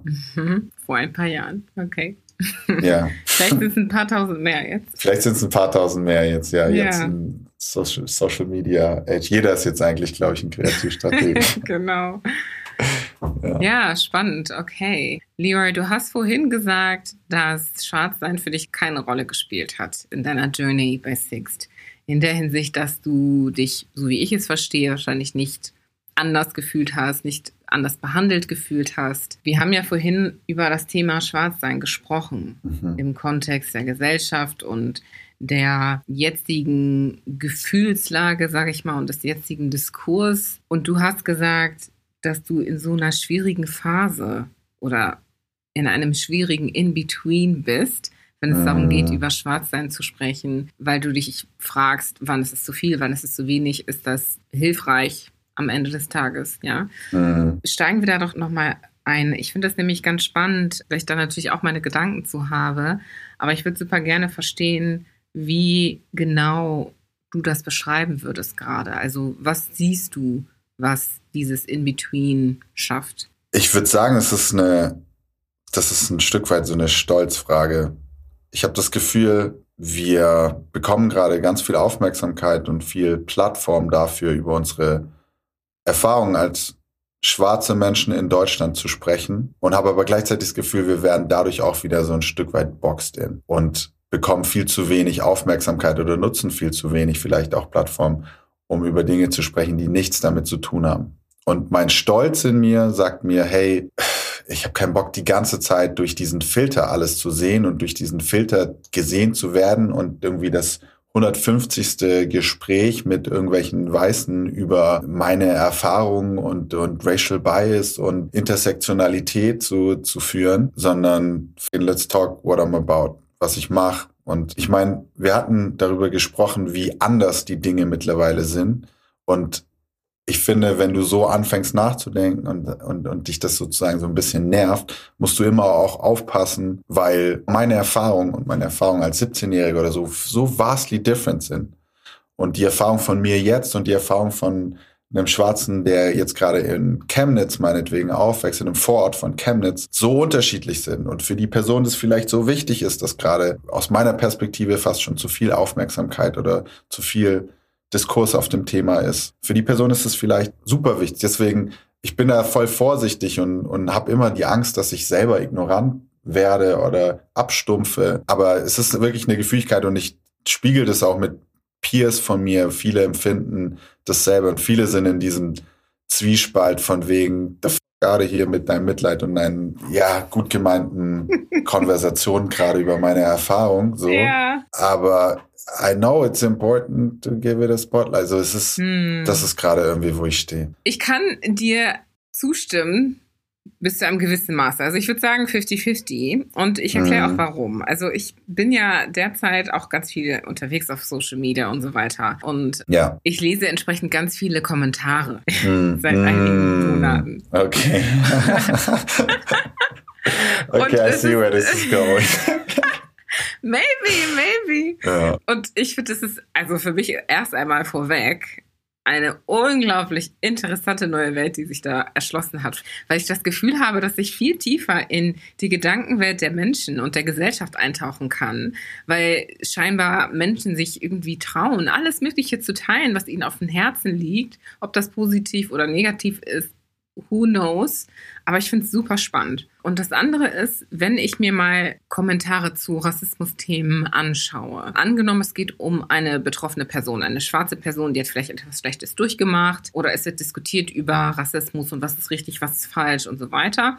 Es gibt sehr viele weiße Menschen, die sich in diesen Kommentarspalten befinden und sehr viel an sich selbst gearbeitet haben oder an sich selbst arbeiten und Mittlerweile sehe ich ganz oft diese Aufklärungsversuche oder Aufklärungen von weißen Menschen an weiße Menschen zum Beispiel, mhm. wo Aufgeklärte, sage ich mal, sagen, nein, so kannst du das nicht sagen, dieses Wort musst du benutzen, mhm. äh, weil dann fühlen sich schwarze Menschen so und so oder wie auch immer. Ne? Also es ist so eine Art... Mhm so, so ein in Schutz nehmen vielleicht auch oder ein, ne, ich, I wanna do better und hier bin ich, ich bin ein mhm. Ally und ich möchte helfen und zeigen, dass ich mitwirke an dieser Veränderung. So. Und ich habe das jetzt ein paar Mal gesehen und habe dann manchmal gedacht, hm, interessant. Ja, also ich so als Julie und Person mit meinem Hintergrund, jetzt ganz unabhängig von anderen Menschen, mhm. denke mir dann so, okay, ich bräuchte jetzt nicht, dass diese Person das so erklärt für mich. Ne? Ich könnte das ja, wenn ich es wollte, auch selber machen oder ich ignoriere es oder für mich ist sowieso die Kommentarspalte jetzt nicht unbedingt der Ort, an dem ich Aufklärungsarbeit betreiben würde. Mm. So, ne? Mm. Aber es gibt ja vielleicht auch andere Menschen, die das vielleicht brauchen, weil sie sich nur in diesen Kommentarspalten befinden oder wie auch immer. Ich musste da tatsächlich lange drüber nachdenken, weil ich mich gefragt habe, okay, Julie, jetzt in dieser Situation und der Position, in der du bist, es wäre ja ein leichtes zu sagen, ach, ist mir alles zu blöd, was soll das alles? Mhm. Aber ich habe dann so ein bisschen drüber nachgedacht und mich gefragt, okay, abseits von mir gibt es ja noch andere schwarze Menschen da draußen. Und gerade wenn ich in diesen Kommentarspalten schaue und sehe, wer dann solche Kommentare liked und so, ne, dann ist da ja auch wieder eine Story hinter, sag ich mal. Und ich sehe, okay, das sind schwarze Menschen, die da irgendwie sagen, ja, ja, richtig oder danke sogar auch, ja, danke, dass du hier aufgeklärt hast oder danke, ich bin da schon zu müde für und so. Ja, Mann. Dann denke ich wieder, okay, okay, der Person hat es jetzt geholfen, weil ne, es braucht aufklärende Menschen, die dahinter stehen. Ich glaube, für mich ist der Punkt gar nicht dieses, okay, Menschen sind jetzt Allies und versuchen zu helfen, sondern die Art und Weise, wie das getan wird. Und das ist ein bisschen da, wo ich verstehe, wo Konflikte entstehen können und ein anderer Weißer, der aufgeklärt wird, sagt, hä, was willst du mir jetzt erzählen? Warum soll ich jetzt auf diesen Kleinkram achten oder mm. whatever? Wer denkst du mir jetzt, wer du bist und so, ne? Es ist ja auch gut aufzuklären, weil es so viele verschiedene Lebensrealitäten gibt. Mm. Aber wie machen wir das? Ne? Laufen wir mit einer Keule rum und ganz oft ist es leider Gottes so, dass es ja nicht sehr einladend ist, wie aufgeklärt mm. wird, ne? Oder inklusiv, um das mal yeah. das schöne, teilweise auch trendige Wort zu nutzen. Aber das ist genau das Thema, ne? Ich weiß nicht, was denkst du dazu? Ich, ich stimme dir voll zu. Also ja, ich glaube, die letzten Jahre haben auf jeden Fall gefruchtet. Ich glaube, dass ganz viel Ignoranz abgebaut wurde. Safe. Mhm. Ich glaube, ich spreche das eher aus der, in Anführungsstrichen, oder was heißt, also aus der betroffenen Perspektive, sowohl von irgendwie dem Alltagsrassismus oder generell Rassismus, aber auch irgendwie jetzt von ich habe die Diskussion so ein bisschen satt. Ich bin auch, ich glaube, ich bin mhm. fatigued. Ich glaube, ich bin so ein mhm. Stück weit fatigued, auch von dem positiven Diskurs, auch von dem empowering Stuff. Mhm. So. Also, das ist. Was meinst du genau damit? Ich meine, ich bin jetzt nicht bei Morgan Freeman, der sagt, okay, let's end racism by stopping to talk about it. So. Mhm das ist sehr, sehr radikal formuliert, mhm. aber wir reden meiner Meinung nach zu viel darüber. Mhm. Also ich, ich, ich krieg zu viel Input von Brüdern und Schwestern, die zu viel davon ist durch diese Linse für mich gerade das der Erfahrung des Schwarzseins einfach da draußen. Aber das heißt nicht, dass es nicht, dass es nicht gut und richtig ist. Es ist vielleicht auch einfach eine, ein persönliches Fatigued-Sein. Mm. So ein Stück weit. Mhm. And I'm just gonna I'm not gonna apologize. Nein, aber so, ich, was ich, was ich witzig fand, ist, als du angefangen hast mit Kommentaren, ich dachte mir halt so, okay, ja, wenn du in die Kommentarsektion schaust, dann weißt du, okay, it's still a long way to go, weil da auch so viele ignorante Kommentare noch drin sind. Mhm. Aber ja, du hast völlig recht. Es gibt jetzt eben auch eine ganze Flut an Menschen, die halt sehr schnell mit den richtigen Worten dagegen sprechen. Mhm. Und ich glaube nicht, dass das zur Education dieser Menschen beiträgt, also der Leute, die dann vielleicht einen, einen blöden Kommentar hinterlassen haben. Mhm. Aber zumindest wird öffentlich Allyship gelebt und gezeigt und das fühlt sich gut an, das zu sehen. Mhm. So, von daher ist es natürlich cool. Mhm. Du sagtest gerade, fatigued, das durch diese Linse zu sehen. Und ich weiß nicht, mit wem ich mal vor ein paar Wochen darüber gesprochen habe. Ich glaube, es ging um einen anderen Celebrity. Ich glaube, Idris Elba war das. Der hat mhm. irgendwas ähnliches gesagt. Von wegen, ich will nicht als, ich will nicht, dass man sagt, ich, der ist Idris Elba der schwarze Schauspieler oder so, sondern ja. einfach Idris Elba der Schauspieler. Und ja. ich habe dann mit der Person darüber gesprochen. Die Person hat gesagt, ja, sehe ich genauso und stimme voll zu. Und ich habe dann gesagt, ich glaube, also erst einmal stimme ich dem natürlich auch zu, ja. Ich glaube, es macht Sinn zu sagen, ich bin eine Schauspielerin und ich bin halt eine Schauspielerin so. Ja. Weil weiße Menschen sagen ja auch nicht, ich bin eine weiße Schauspielerin oder Schauspieler. Ne? Ja. So. Aber was ich halt wichtig finde in dem Ganzen ist, dass ein weißer Mensch ja oft seine Hautfarbe nicht thematisiert oder thematisieren muss und es auch nie getan hat und auch nie von außen so wahrgenommen worden ist, weil ein weißer Mensch von außen und von innen immer schon als Norm wahrgenommen worden ist. Ein schwarzer Mensch aber nicht. Ein schwarzer Mensch wurde schon immer als schwarzer Mensch wahrgenommen. Und dementsprechend ja. hat ein weißer Mensch nie gelernt, in Anführungsstrichen, sich als weiß wahrzunehmen. Ein schwarzer Mensch schon. Wenn ein schwarzer Mensch sich jetzt also als nicht schwarzer Mensch wahrnimmt, sozusagen, also einfach als Mensch, yeah. dann sieht es so aus, als würde dieser schwarze Mensch sich reduzieren oder sich verleugnen schon fast, könnte man sagen, weil das als Widerstand gesehen wird, wenn dieser schwarze Mensch sich jetzt selbst als schwarz bezeichnet. Weißt du? Weil diese mm. Bezeichnung des Schwarzseins halt immer von außen gekommen ist. Mm. Und Übel anstrengend, oder? Ist super, ich, ja, und ich, ich, ich verstehe das total, dass es anstrengend ist, aber woher kommt das? Und warum gibt es auf der anderen Seite dann wieder Menschen, die sagen, boah, warum? Warum das Ganze so, ne? Und ich glaube, die Menschen gerade, die sagen, warum das Ganze, sind halt Menschen, die sich mit diesem Thema nicht beschäftigen mussten, weil sie eben schon von dieser Norm ausgegangen sind. Und ich als schwarze Person kann das von mir aus auch sagen, weil ich ja auch ein ziemlich, ja, ich kann schon sagen, privilegiertes Leben als Erwachsene zumindest, ja, gelebt habe bis jetzt, wo ich sagen kann, also meine Hautfarbe hat echt kaum eine Rolle gespielt. Ne? Und mm. ich, ich habe das sogar vielleicht manchmal als Vorteil gesehen oder es wurde mir so gespiegelt. Ne? Und da mm. kam mhm. jemand und hat gesagt, oh, das ist ein schöner Hautton oder schön einfach so bezeichnet mm. worden bin, weil ich schwarz bin. Und ich denke mir, ah, okay, cool. Da sage ich doch nicht like, Nein thanks. zu. Ne? Genau. You got a job for me? Genau. Ich schwöre, keine bessere Zeit als 2021, um sich zu bewerben. Ne? Ja, aber auch davor, das ist ja genau, was ich Spaß. meine. Also ja. vor, diesem, ja, vor ja, diesem, dieser Phase war das ja bei mir schon so. Deswegen fühl, fühle ich mich persönlich als Julie, jetzt nicht als jemand, der sagt, oh, jetzt ist die Zeit gekommen, weil ich vorher schon diese Privilegien hatte. Mm. Aber ich verstehe total, wenn Menschen, die das nicht hatten, jetzt sagen, oh mein Gott, ich kann endlich aufatmen oder ich kann mich jetzt endlich trauen oder ich kann ja. mich wagen oder ich werde gesehen und will das aufnehmen, will das sehen. Und gerade weil man nicht als einzelne Person betroffen ist, sondern eine riesen Masse von anderen, fühlt mhm. es sich, glaube ich, noch mal mehr so erschlagend an für andere, wie mich und dich vielleicht zum Beispiel, wenn mhm. man sich denkt, hä, wie habt ihr denn vorher die ganze Zeit gelebt, so nach dem Motto. Ne? Mm. Aber diese Menschen haben einfach andere Lebensrealitäten gehabt, die ganz anders waren als unsere und nochmal mm. ganz anders als andere weiße Menschen.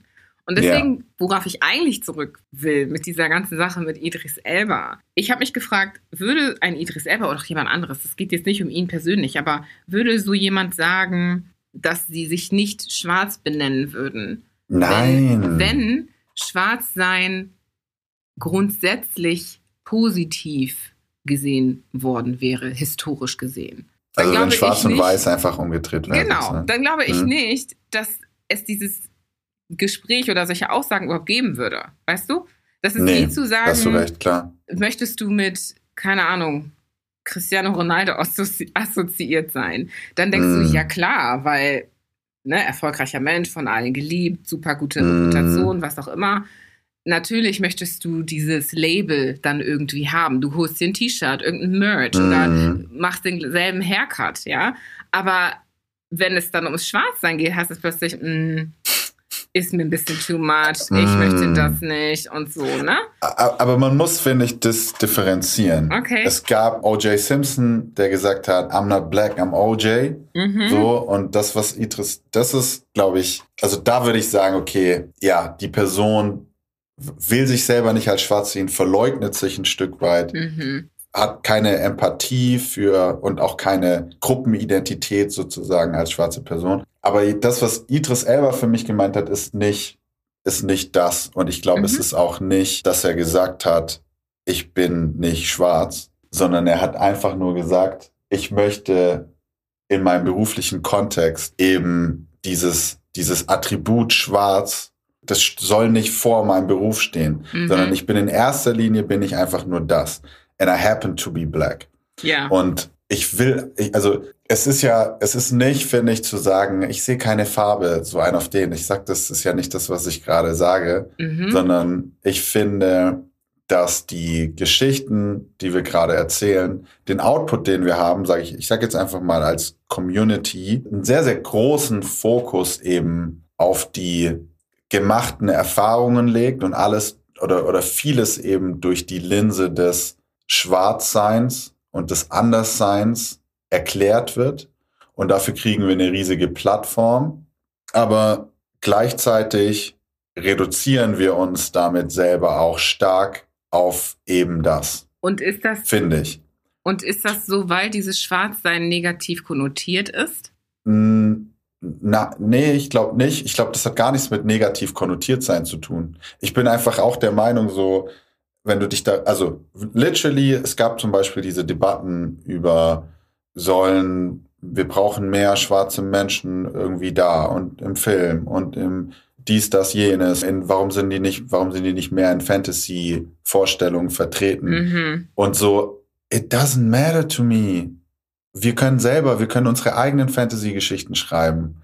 Und ich habe das Gefühl, dass es gibt halt so einen Moment, an dem dieser ganze Diskurs um Diversity and Inclusion, we let, let us be part, let us sit at the table, an dem der für mich, an dem das für mich umschwenkt in etwas, was ich so schon nicht mehr mit meinem Stolz so richtig vereinbaren kann. Mhm. Und ich sag nicht, dass es ein richtiges Gefühl ist oder so. Ich sag nur, wie ich mich, wie ich mich fühle. Mhm. Und ich weiß, dass viele sich so fühlen, wo ich so denke, oh, I just like, also so, ich, ich will, ich will das nicht. Für mich, ich, ich will gar nicht so, so stop, stop, stop help, stop helping me, stop trying, nee, stop also, trying to help me. Und, und, es, und es, ja. es ist mir zu viel ein bisschen. Mm. Ich, ich glaube, ich krieg's auch gerade nicht ganz gepinpointet, mhm, aber. Mhm. Also, ja. wenn ich richtig verstehe, du sagst gerade stop helping me. Jemand, dem geholfen werden soll oder der Hilfe braucht, ist ja häufig jemand, der sich selbst nicht helfen kann. Ne? Mm. Und der äh, I don't believe that, ja. Also das, das ist das, was ich nicht glaube bei, bei uns als Community. Ich glaube, dass wir uns genau, sehr genau. wohl in allen möglichen Dingen selber helfen können. Genau. Aber ja. das ist scheinbar das, was du siehst. Also wenn ich richtig verstehe, ist dieses Verhalten ähm, oder zeigt dieses Verhalten von Hilf mir, mach mich sichtbar, inkludiere mich, ein Opfergedanken im Hintergrund also, hat. Ja, ja? also ich so ein, weiß ein, gar nicht einen Opfergedanken, aber I'd rather see ich, ich gehe lieber auf dein Profil und sehe Senior Vice President Finance als äh, Senior Vice President Diversity and Inclusion. okay. Weil das It's halt schon durchgekaut ist. Genau. Und weil es nicht, reduziert, nicht durch, wie du einfach hast. zu viele Leute, zu viel, wir beschäftigen uns zu viel, meiner Meinung nach, mit unserem Schwarzsein. Mit, mit unserem Schwarzsein, mit dem Thema. Und das ist, and I know why. Und es ist, und es ist important, dass wir das machen. Aber für mich ist es, ich, ich hab, ich mache mir die Sorge, dass wir uns dadurch teilweise, dass wir uns dadurch teilweise limitieren in unserem Denken. Und natürlich, dein, wenn, je mehr Energie du da reinsteckst, desto mehr ist das deine Lebensrealität. Und desto weniger Energie kannst du in andere Dinge stecken. Und ich will lieber, steck deine Energie in dein Startup, steck deine Energie in, in, in viele, viele andere Dinge. Und I want to see you thrive. Und ich lerne teilweise, ich lerne auf einer Party eine, eine schwarze Person kennen und äh, wir erzählen, was wir machen, bla bla. Und es ist mir jetzt mehrmals passiert, dass und auch immer dieses, wenn du schwarz bist und mir war das, ist es auch davor einmal passiert, dann bist du die Person, die in deinem Unternehmen dafür sorgen muss, dass Diversity and, Inclusion umgesetzt wird. Automatisch geht, weil es einem auch natürlich persönlich selber wichtig ist, aber dieses I'm just a bit tired of having to having to not fight that fight. I don't even know. Ich komme mir so, ich bin so, I'm constantly like thinking, okay, am I saying some wild shit right now? Ist es so, vielleicht durchschaue ich das gerade selber nicht, dass, dass meine Haltung dazu ignorant ist. Es ist mehr ein Gefühl eigentlich, was ich wiedergebe. Also, ja. wenn ich das von meiner Perspektive aus sagen kann. Ich habe ja gerade versucht, Help so ein bisschen me, zu verstehen, Help was du meinst. Ich, ich verstehe, ich glaube zu verstehen, was du meinst und was ich sehe, ist, dass du ganz viel Opferverhalten siehst. Also nach dem Motto, wir sind so unbeholfen, wir müssen jetzt rausgeholt werden müssen aus unserer Misere so ein bisschen. Und gleichzeitig müssen wir aber auch über unsere Misere erzählen und den allen diese, diese Misere sichtbar machen, erklären. So, ob da jetzt Mitleid entstehen, wer entstehen soll, intens ist dahingestellt, aber es entsteht sehr viel Mitleid, es entsteht sehr viel, ich will helfen, ich, wie kann ich es genau. besser tun? Und was du dir wünschst, ist im Gegensatz dazu vielleicht eher, dass man sagt, ja, ich habe vielleicht eine Misere hinter mir, aber schau her, ich kann auch das machen. Oder ich kann da aus der Misere vielleicht das machen. Oder unabhängig von der Misere auch das machen. Und den Fokus eher auf das tun oder legen, was man als Mensch einfach auch drauf hat. Weil das Schwarzsein immer da sein wird. Das Schwarzsein ist da und das Schwarzsein bringt auch gewisse Erfahrungen mit, die man aufgrund der Erde, auf der wir uns befinden, einfach gemacht werden. Aber dass das nicht alles ist. Mhm. Und diese Balance zwischen Schwarzsein und Menschsein für dich fehlt. Verstehe ich das richtig? Ja, ich glaube, du verstehst es richtig. Ich glaube auch, dass sie, dass die Arbeit sozusagen noch nicht getan ist. Es sind noch viele Menschen ignorant und es gibt noch viele Kids, die in Deutschland groß werden und die ein besseres Deutschland oder eine bessere Gesellschaft verdient haben. Und vielleicht ist es auch einfach Frust darüber, dass es noch. Das ist das erfordert vielleicht auch. Und dass es das erfordert, hm. that we will never be really done with it. Aber ich finde schon, dass es einen großen einen großen Teil unseres Daseins und einen großen Teil unserer Energie und unserer Wahrnehmung einnimmt. Und es mhm. ist natürlich, wir sind eben eine Community in einer Gesellschaft, die größtenteils eben weiß ist und weiß geprägt ist. Und in dieser, in dieser Gesellschaft erleben wir, ja, eben einen gewissen Rassismus und gewisse Unterschiede einfach zu anderen Personen, die hier aufwachsen. Und das gilt es zu reflektieren, zu bekämpfen, Ignoranzen abzubauen.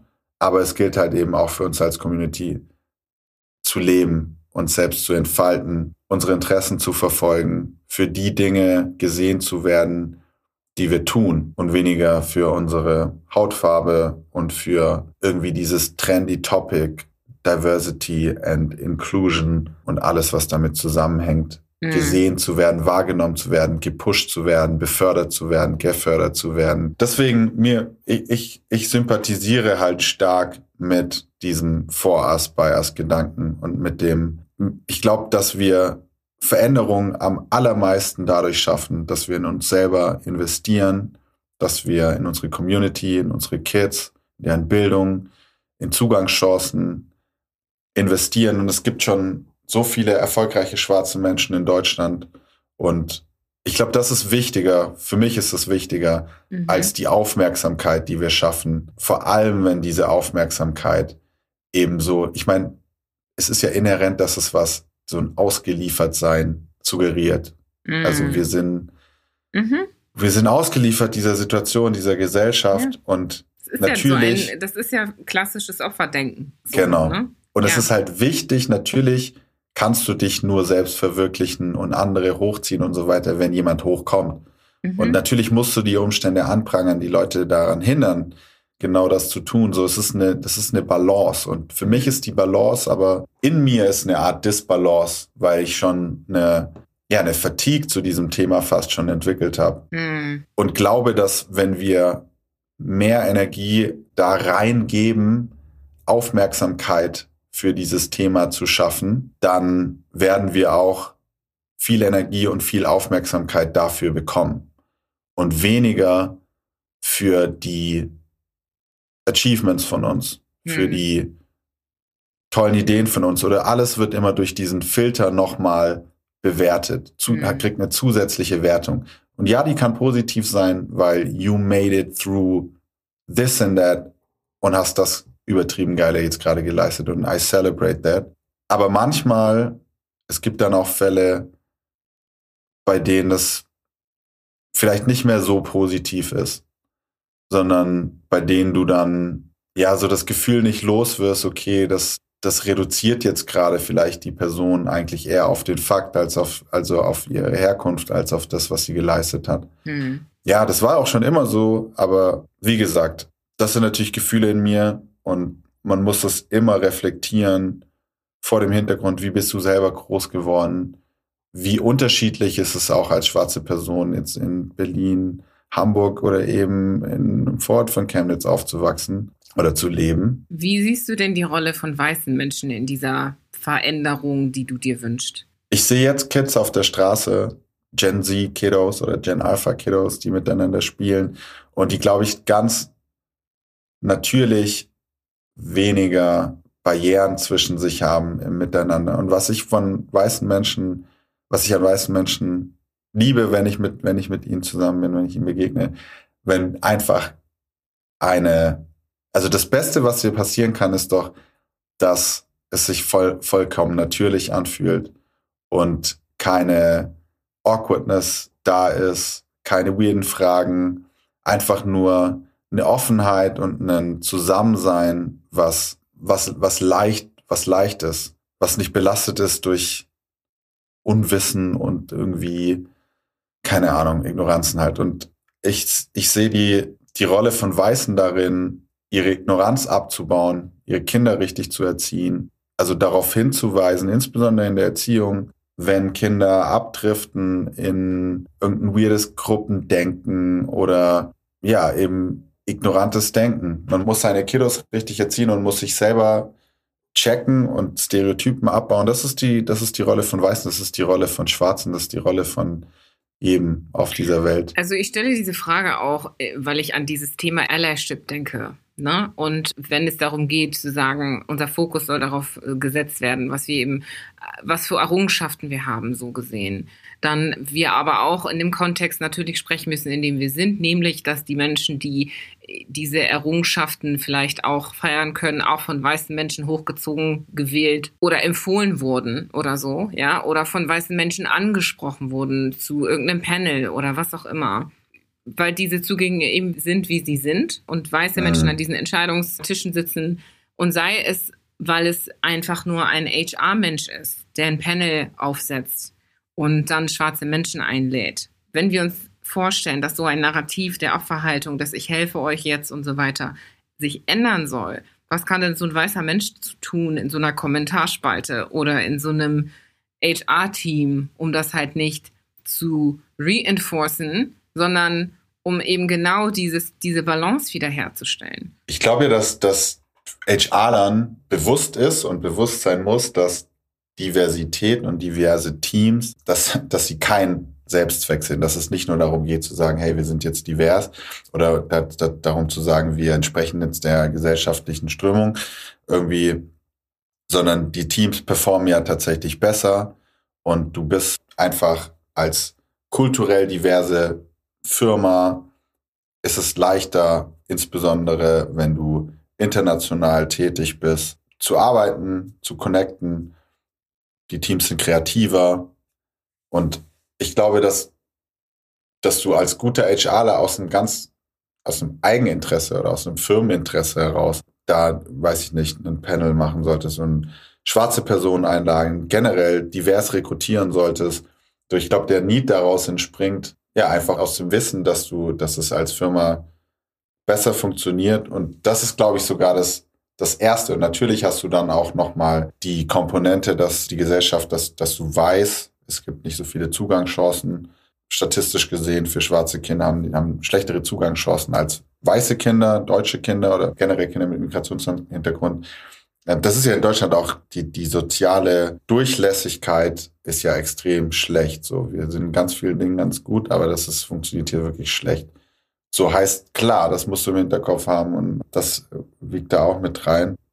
Wenn du dir jetzt deine Arbeit anschaust, du hast ganz am Anfang gesagt, das Schwarzsein hat keine Rolle gespielt, dass Sixt Jung von Matt mein weit voraus war. Was genau hast du da gesehen zum Beispiel? Weil ich das Gefühl habe, dass da ja diese Balance scheinbar existierte oder existiert und was kann man sich von Six vielleicht abgucken, ja, als, als weißer Arbeitgeber versus weiße Gesellschaft zum Beispiel, aber auch als weiße Mitarbeiter, als schwarze Mitarbeiter. Was funktioniert da in dieser Balance, was du in der Gesellschaft nicht siehst? Also ich, ich muss, glaube ich, das ein Stück weit korrigieren. Das Schwarzsein ist natürlich in, in jedem Kontext, in dem ich bin, spielt das irgendwie eine gewisse Rolle, aber es war jetzt nicht ja, ja, nee, ich habe schon verstanden. Also es ging darum, dass es nicht negativ, dass ja, du dich nicht als genau. schlechter behandelt oder nee. anders oder wie auch immer gefühlt hast. Genau. Ich, ich glaube, das liegt ganz stark daran, wie, und das ist jetzt ein Wort, das mein Professor Dr. Knape mal verwendet hat, deswegen verwende ich es jetzt auch, dass Organisationen oder generell Kategorien unterschiedlich ambiguitätstolerant sind. Heißt mhm. unterschiedlich gut mit in einem diversen Umfeld mit unterschiedlichen Meinungen, mit unterschiedlichen Verhaltensweisen umgehen können, ohne sich unwohl zu fühlen. Und Werber, das weiß man aus Studien, sind so homogen wie keine andere Berufsgruppe. Selbst Militärs sind weniger homogen, was mhm. ihre Sozialisierung, ihre politische Ausrichtung, ihre Meinung und so weiter anbelangt, mhm. wie Werber. Deswegen kam einfach in diesem Werbekontext das Schwarzsein viel häufiger zur Sprache. Es war viel weniger selbstverständlich. Auch ob, ob im positiven oder negativen. Wenn du nicht da Teil der Norm bist, dann fällt es dir viel, viel mehr auf. Was super kontraintuitiv ist, weil man das Bild von der Werbebranche als eine super weltoffene, eher linksgerichtete Institution hat oder mhm. Branche. So bei Sixt hingegen ist es so, dass das Unternehmen international agiert. Es ist ein Unternehmen mit fast 10.000 Mitarbeitern auf der ganzen Welt mit ganz, ganz unterschiedlichen Berufen. Da gibt's ITler, da gibt's Leute, die sitzen in der Buchhaltung, da, da gibt's Leute, die sind an den Branches, die sogenannten Rental Sales Agents, die da an den Branches die Leute betreuen, in die Autos geben, verkaufen und so. Es gibt so viele unterschiedliche Menschen, schon rein von der Tätigkeit her, dass diese Organisation an sich viel ambiguitätstoleranter sein muss, viel besser mit Diversität umgehen muss. Und das habe ich wirklich gecheckt und das auch wieder mit dem internationalen Arbeiten. Wenn du Franchisees, Menschen hast, die in Nigeria, in Kenia, in Jamaika, in Curacao, wo auch immer, in Polen, in Kasachstan arbeiten und die Teil deiner Marke, deiner Identität sind und, und du mit diesen Menschen dich austauschen willst und musst, das macht einfach was mit einer Organisation. Mhm. Und das kannst du als eine Werbeagentur, die halt sehr, sehr deutsch und sehr, sehr fokussiert auf unsere Gesellschaft ist und auch noch die Stereotypen, die in unserer Gesellschaft vorherrschen, reproduziert, mhm. weil Werbung genau das macht. Stereotypen sind so, sozusagen einfache Sprungbretter, auf die man gehen kann. Deswegen mm. wurde früher so viel Männer-Frauen-Witze und so. Mhm. Das ist halt einfach sehr, sehr naheliegend und sorgt für Reaktionen, Aufmerksamkeit. Darum funktioniert das. Vor dem Hintergrund wenn ich es jetzt betrachte, ist es eigentlich völlig klar, dass Jung von Matt oder dass die Werbebranche am, am Name-Calling so anders, so anders ist. Und ich glaube, das betrifft auch die Filmbranche. Das betrifft viele Branchen, von denen man es eigentlich nicht glauben würde, weil die Leute, die darin arbeiten, eigentlich sozusagen auch politisch eher und in ihren Meinungen eher diesen ganzen Strömungen und den Rufen nach, nach einer gerechten, diversen Gesellschaft dem viel mehr entsprechen als in anderen Branchen, die halt eher sagen, ist mir scheißegal, Hauptsache du bist, bist ein korrekter Kerl und machst deine Arbeit, bla, bla, bla. Mhm, gut so. Mhm. Aber das heißt gar nicht, dass deswegen, du kannst irgendwie deswegen in den Baubetrieb in Stuttgart irgendwo eintreten. Und obwohl die Leute wesentlich ungebildeter vielleicht und auch auf eine Art und Weise ignoranter sind, ist es nicht so homogen und du wirst eigentlich, du, du hast einen viel besseren Umgang mit Diversität und es ist mm. viel natürlicher, dass mm. Diversität da ist.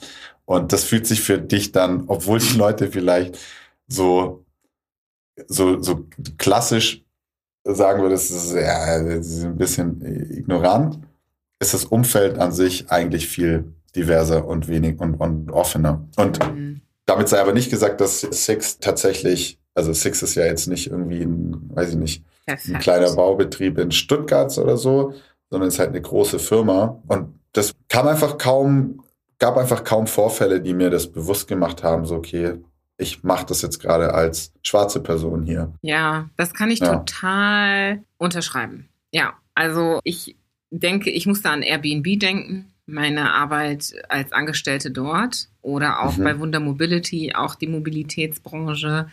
Und es war eins zu eins genau das gleiche Thema. Ich habe in beiden Unternehmen niemals darüber nachdenken müssen, dass ich schwarz bin oder dass das irgendeinen Nachteil mit sich bringt für mich, schwarz zu sein, mhm. wenn ich mal drüber nachgedacht habe. So. Und das war für mich halt auch das Thema, weil wir so divers waren einfach. Also diese Unternehmen waren einfach extrem kulturell divers. Und das wiederum hat halt dazu geführt, dass innerhalb dieser Kulturen, die vertreten waren, du wieder diverse Leute drin hattest. Ne? Also wir mussten gar nicht darüber reden. Wir mussten nicht irgendwelche ja. Maßnahmen aufstellen und sagen, ja, okay, jetzt haben wir hier, keine Ahnung, Gruppe von LGBTQ und dann Gruppe von dies und Gruppe von das, sondern es war super natürlich, weil das Produkt sehr international aufgesetzt war. Du reist in die ganze Welt. Du musst ja irgendwie deine Kunden bedienen. Das heißt, du brauchst Mitarbeiter, die Englisch, Französisch, Span Spanisch, Portugiesisch, Lingala, Swahili oder sonst was ja. noch sprechen. Und die Prozesse sind alle gleich. Das Produkt ist ja überall gleich. Das heißt, es muss irgendwie einen Austausch geben zwischen Kollege, der Swahili spricht und Kollegin, die Niederländisch spricht oder so, ja. Das heißt, auch da war es, waren wir gezwungen, miteinander zu kommunizieren, miteinander klarzukommen. Und das war eben dem Produkt, dem Unternehmen geschuldet. Ja. Klar, irgendwann war es auch bei Airbnb so tatsächlich, dass es dann irgendwie diese ganzen Resource Groups gab. Ich glaube aber tatsächlich, wenn ich so zurückblicke, dass es daran lag, dass aber auch diese persönlichen Bedürfnisse plötzlich mit reingetragen worden sind, ne? die jetzt nicht unbedingt was mit der mit dem Unternehmen, der Vision oder sowas zu tun haben, aber da kommt halt jemand und sagt, ah, oh, ich möchte irgendwie jetzt hier eine Gruppe erstellen für Moms. Und dann möchte ich auch eine Gruppe erstellen für andere Frauen oder so. Und ich für LGBTQ oder sowas. Ne? Und so entstand das dann. Aber es war nicht mhm. so, dass die Menschen irgendwie gesagt haben, boah, ich fühle mich hier so unwohl und deswegen brauche ich jetzt eine Resource Group, sondern mhm. meistens ist es ja so, wenn man sich unwohl fühlt, dann geht man halt woanders hin. So, ne? Ich glaube, ja. dass sich solche Dinge eher entwickeln, weil man das Privileg hat, sowas zu machen mhm. und so eine Gruppe zu aufzusetzen, weil das Unternehmen so offen und flexibel ist und so weiter. Und weil man mhm. sonst halt keine, in Anführungsstrichen, Probleme hat. Ja, ich will das gar nicht runterdrücken, aber es geht um den Kontext der Firma, ja, nicht den gesellschaftlichen. Und das fand ich eine sehr interessante Beobachtung so im Nachhinein, weil ich das auch hier bei Wunder Mobility erlebt hatte, dass das halt irgendwann auch in diese Richtung ging. Ne? Die Leute waren so, oh, jetzt können wir aber noch das machen und dann können wir noch das machen und so, ne? Weil man sich halt so empowered oder auch entitled ja. gefühlt hat, diese Dinge eben einzufordern und nicht, weil es katastrophal lief. Ja. Das finde ich super spannend, dieses Natürliche. Ne? Du hast gesagt, es einfach natürlich war, miteinander umzugehen, divers zu sein, sich nicht ja. zu wundern, warum du so einen Akzent hast oder warum mm. eine Hautfarbe oder warum du so eine Haare hast oder wie auch immer, sondern einfach nur, hey cool, du bist ja so und so, ja, erzähl doch mal, wie ist denn das? Oder und oh, und ich bin so und so und wir sind alle irgendwie mm. einzigartig und ja. trotzdem irgendwie ähnlich und gleich und können voneinander lernen. Das ist so ein Phänomen von solchen Unternehmen, ne? Und ich frage mich, wenn du sagst, so war das für dich oder so ist das für dich bei Sixt. Wie könnte man sowas denn übertragen auf Gesellschaftsebene? Ist das überhaupt möglich? Also es ist echt nur eine, ich, eine Frage, die mir jetzt gerade so durch den Kopf geht. Ne? Ich glaube, es ist natürlich eine sehr viel komplexere Ebene. Ne? Es ist ja so gesehen nicht eins zu eins übertragbar, aber am Ende des Tages ja irgendwo doch, weil... Hm. ja, ich glaube, dass tatsächlich der, der Austausch ist ja das Entscheidende. Mhm. Der Austausch miteinander und der, das Ausgesetztsein Leuten, die anders sind, das führt dann zu einer Veränderung in dir. Mhm. Und ich glaube, dass viele Leute in Deutschland das, das halt nicht sind oder die kriegen irgendwie eine Flüchtlingsunterkunft in, in das Dorf, was, weiß ich nicht, super homogen und deutsch ist. Und dann siehst mhm. du nur die Menschen, die irgendwie aus traumatischen Verhältnissen gerade kommen, mittellos, gestrandet sozusagen im fremden Land. Also du hast dann irgendwie nur so eine schon von vornherein schwierige Interaktion mhm. mit Leuten, die sehr anders sind und die mhm. gerade eben vielleicht sogar noch aus dem traumatischen Kontext kommen. So, das ist es nicht, was du brauchst, sondern man braucht, ich glaube, die Gesellschaft braucht einfach viel mehr Austausch zwischen den Kulturen. Auch an mhm. Orten, ich will sagen, auch an Orten, in Orten, die nicht so divers sind eben. Aber wie kriegst du das hin? Das ist gar nicht so, so, so einfach. Ja. ja aber wir hatten ja vorhin drüber gesprochen, ne? Schulzeit und so weiter. Wie, was hätten ja. Schulen machen können? So, ja, ne? ja. Dieses, okay, wir holen die Eltern mal ab und laden sie ein und weiß ich nicht, handelt es sich denn um Menschen, die wirklich gerade als Refugees gekommen sind und irgendwie das mehr überkreuzt ja, haben? Voll, so? genau. Oder sind es Menschen, die, weiß ich nicht, einfach entschieden haben, wir ziehen jetzt um genau. von Kenia ja. nach, weiß ich nicht, Bad Zwischenahn ja. und etablieren uns hier jetzt. Ne? Das sind natürlich so unterschiedliche Kontexte. Und da ist, ist doch voll schön, wenn die Schule sagt, okay, ah ja, das sind irgendwie ja. Delegierte aus Kenia. Ja. Da können wir so und so mit denen reden. Und ja. mit den anderen, da machen wir vielleicht eher eine Sammelaktion, weil wir wissen, ja. die sind halt mittellos. Ja. So, ne? Ja, ich, ja, ich glaube, großen Wert auf interkulturellen Austausch legen. Mhm. Du brauchst halt krasse Leute, die das sozusagen facilitaten, die Ja. das einleiten. Du brauchst krasse Lehrer, du brauchst krasse Familien, Väter und Mamas. Mhm. Du brauchst Leute, die das halt checken. Und deswegen, vor dem Hintergrund ist ja auch diese ganze, dieser ganze Diskurs, den wir seit, seit 2020 jetzt halt verstärkt haben, ist ja so wichtig und so, so gut, dass du so viel mehr Leute hast, die einen Plan haben, die nicht ignorant sind, die Mhm. das checken, die auch verstehen, wie sich Ignoranz weiterträgt und die aktiv versuchen, was dann zu ändern in ihrem Bereich, in ihrem Leben, ganz natürlich sozusagen in dem Verantwortungsbereich, in dem sie halt sind, Mhm. anders handeln, als sie es vielleicht davor getan hätten. So von daher, das ist super wichtig und ich glaube, das macht, das macht allen Unterschied. Und dann, was brauchst du am Ende noch? Du brauchst, glaube ich, einfach eine Community, unsere Community,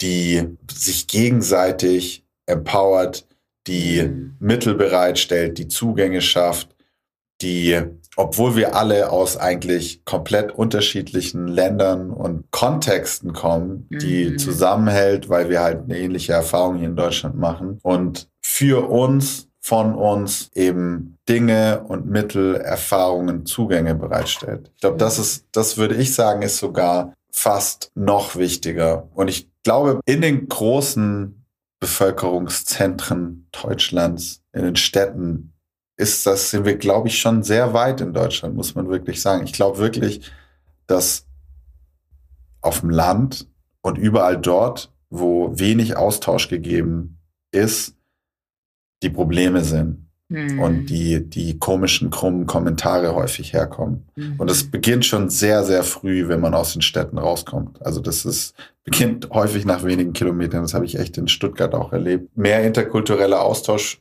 in den Schulen, in den Familien. Das wäre wirklich wünschenswert. Jetzt bei meinem konkreten Beispiel hätte, hätten halt die, die Klasse von mir mit Leroy, Isaac und Roma und, you know, Dennis hätte halt gemischt werden müssen, vielleicht dann Mhm. eher mit der Klasse von Anselm Mhm. und Julia und Anna. Und das hätte wahrscheinlich beiden Kindern oder beiden Gruppen wesentlich mehr gebracht. Mhm. Ja. Mhm. Und ich glaube und hoffe, dass es auch heute, heute anders ist, weil wenn ich heute äh, Kids insbesondere jetzt eben in den Städten rumlaufen sehe, habe ich häufig das Gefühl, ah, ich wünschte, ich wünschte, es hätte so viele Black Kids gegeben, als ich klein war. Oder so, Mhm. irgendwie so coole, woke, irgendwie so bewusste Gruppen und Mhm. So eine Auseinandersetzung schon mit dem ganzen Thema und so ein bewusstes natürlich machen von, dass wir zusammen abhängen und das ist voll normal, du bist so, ich bin so. Mhm. Ja, Mhm. das gab es natürlich früher auch, aber ich habe das Gefühl, es ist schon mehr geworden. Ja. Und genauso wie die, die Generation vor uns ihre Erfahrungen gemacht hat und von ihren Erfahrungen anders geprägt sind, hat unsere Generation ihre Erfahrungen gemacht und jetzt die nächste Generation macht neue Erfahrungen. Und ich habe schon das Gefühl, es wird auf jeden Fall besser und wahrscheinlich dieser ganze Diskurs seit 2020 trägt da wahrscheinlich so viel zu bei, wie in ganz, ganz, ganz vielen Jahren davor nicht dazu beigetragen wurde. Mhm. Mhm. Leroy, das war doch ein wunder, wunderschöner Abschluss. Also dem habe ich nichts mehr hinzuzufügen. Außer Yes. kultureller Austausch. Ja, das als Weg zurück zur Balance, so würde ich das mal ausdrücken. Ich würde super gerne noch meine Blitzfragen stellen. Bevor wir zum Ende kommen. Aber ich muss dazu noch sagen, also ich finde, du hast den Nagel total auf den Kopf getroffen mit diesem kulturellen Austausch. Und ich glaube, es gibt unzählig viele Beispiele dafür, ob es jetzt innerhalb Deutschlands ist oder auch außerhalb im deutschsprachigen Raum oder international, wo genau das der Grund dafür ist, dass es ein vernünftiges und gutes Miteinander gibt. Es gibt ja sogar Länder, in denen es unterschiedliche Religionen gibt und die leben friedlich nebeneinander her. Und dann gibt es wieder Länder, wo das genau der gleiche Kontext ist, aber die sich bekriegen. Ne? Ja. Also das ist genau dieses Thema. Ne? Inwiefern tauscht man sich aus und lernt Ja. man einander kennen und verbringt Ja. man Zeit miteinander, als dass irgendwie alle separiert sind und sich so von the sidelines gegenseitig verurteilen oder sich sonst was denken. Ja. Also das nehme ich auf jeden Fall mit. Vielen, vielen Dank dafür, dass du das so schön abgerundet hast. Thank you. Aber bevor es zum Ende kommt, nochmal kurz die Blitzfragen. Passiv oder hektisch? Hektisch. Gehört oder gesehen werden? Gehört werden. Überarbeitet sein oder nichts zu tun haben? Nichts zu tun haben, obviously. Geiz oder Verschwendung? Boah. None. Also, also, das ist, das ist wirklich schwer. Also, ich meine, Geiz oder Verschwendung, je nachdem, kommt auf den, was auch immer intensiver ist. Beides Okay. ist gleich schlecht. Okay. Ying oder Yang? Young, Afrikaner oder Deutscher? beides. Okay. That's it. Danke. Es hat großen Spaß gemacht. Ja, mir auch. Das war schön, dass wir es hinbekommen haben. Ich bete, Ja, dass es keine technischen Probleme gibt. oh damn. Ja, ich, ich, ich, die, die Konversation war wieder so, es ging wieder relativ lange und es war so, ich glaube irgendwie, we went all kinds of äh, places. Mhm. Aber was ich schön fand, eigentlich war am Ende so dieses Thema kultureller Austausch. Mhm. Und ich glaube auch in diesem, in diesem Zwiegespalten sein sind so ein paar Passagen, die, die gut und interessant sind. Und glaube ich aber auch ganz viel Murks. Ich glaube, du musst auch äh, ganz viel, ganz viel rausschmeißen.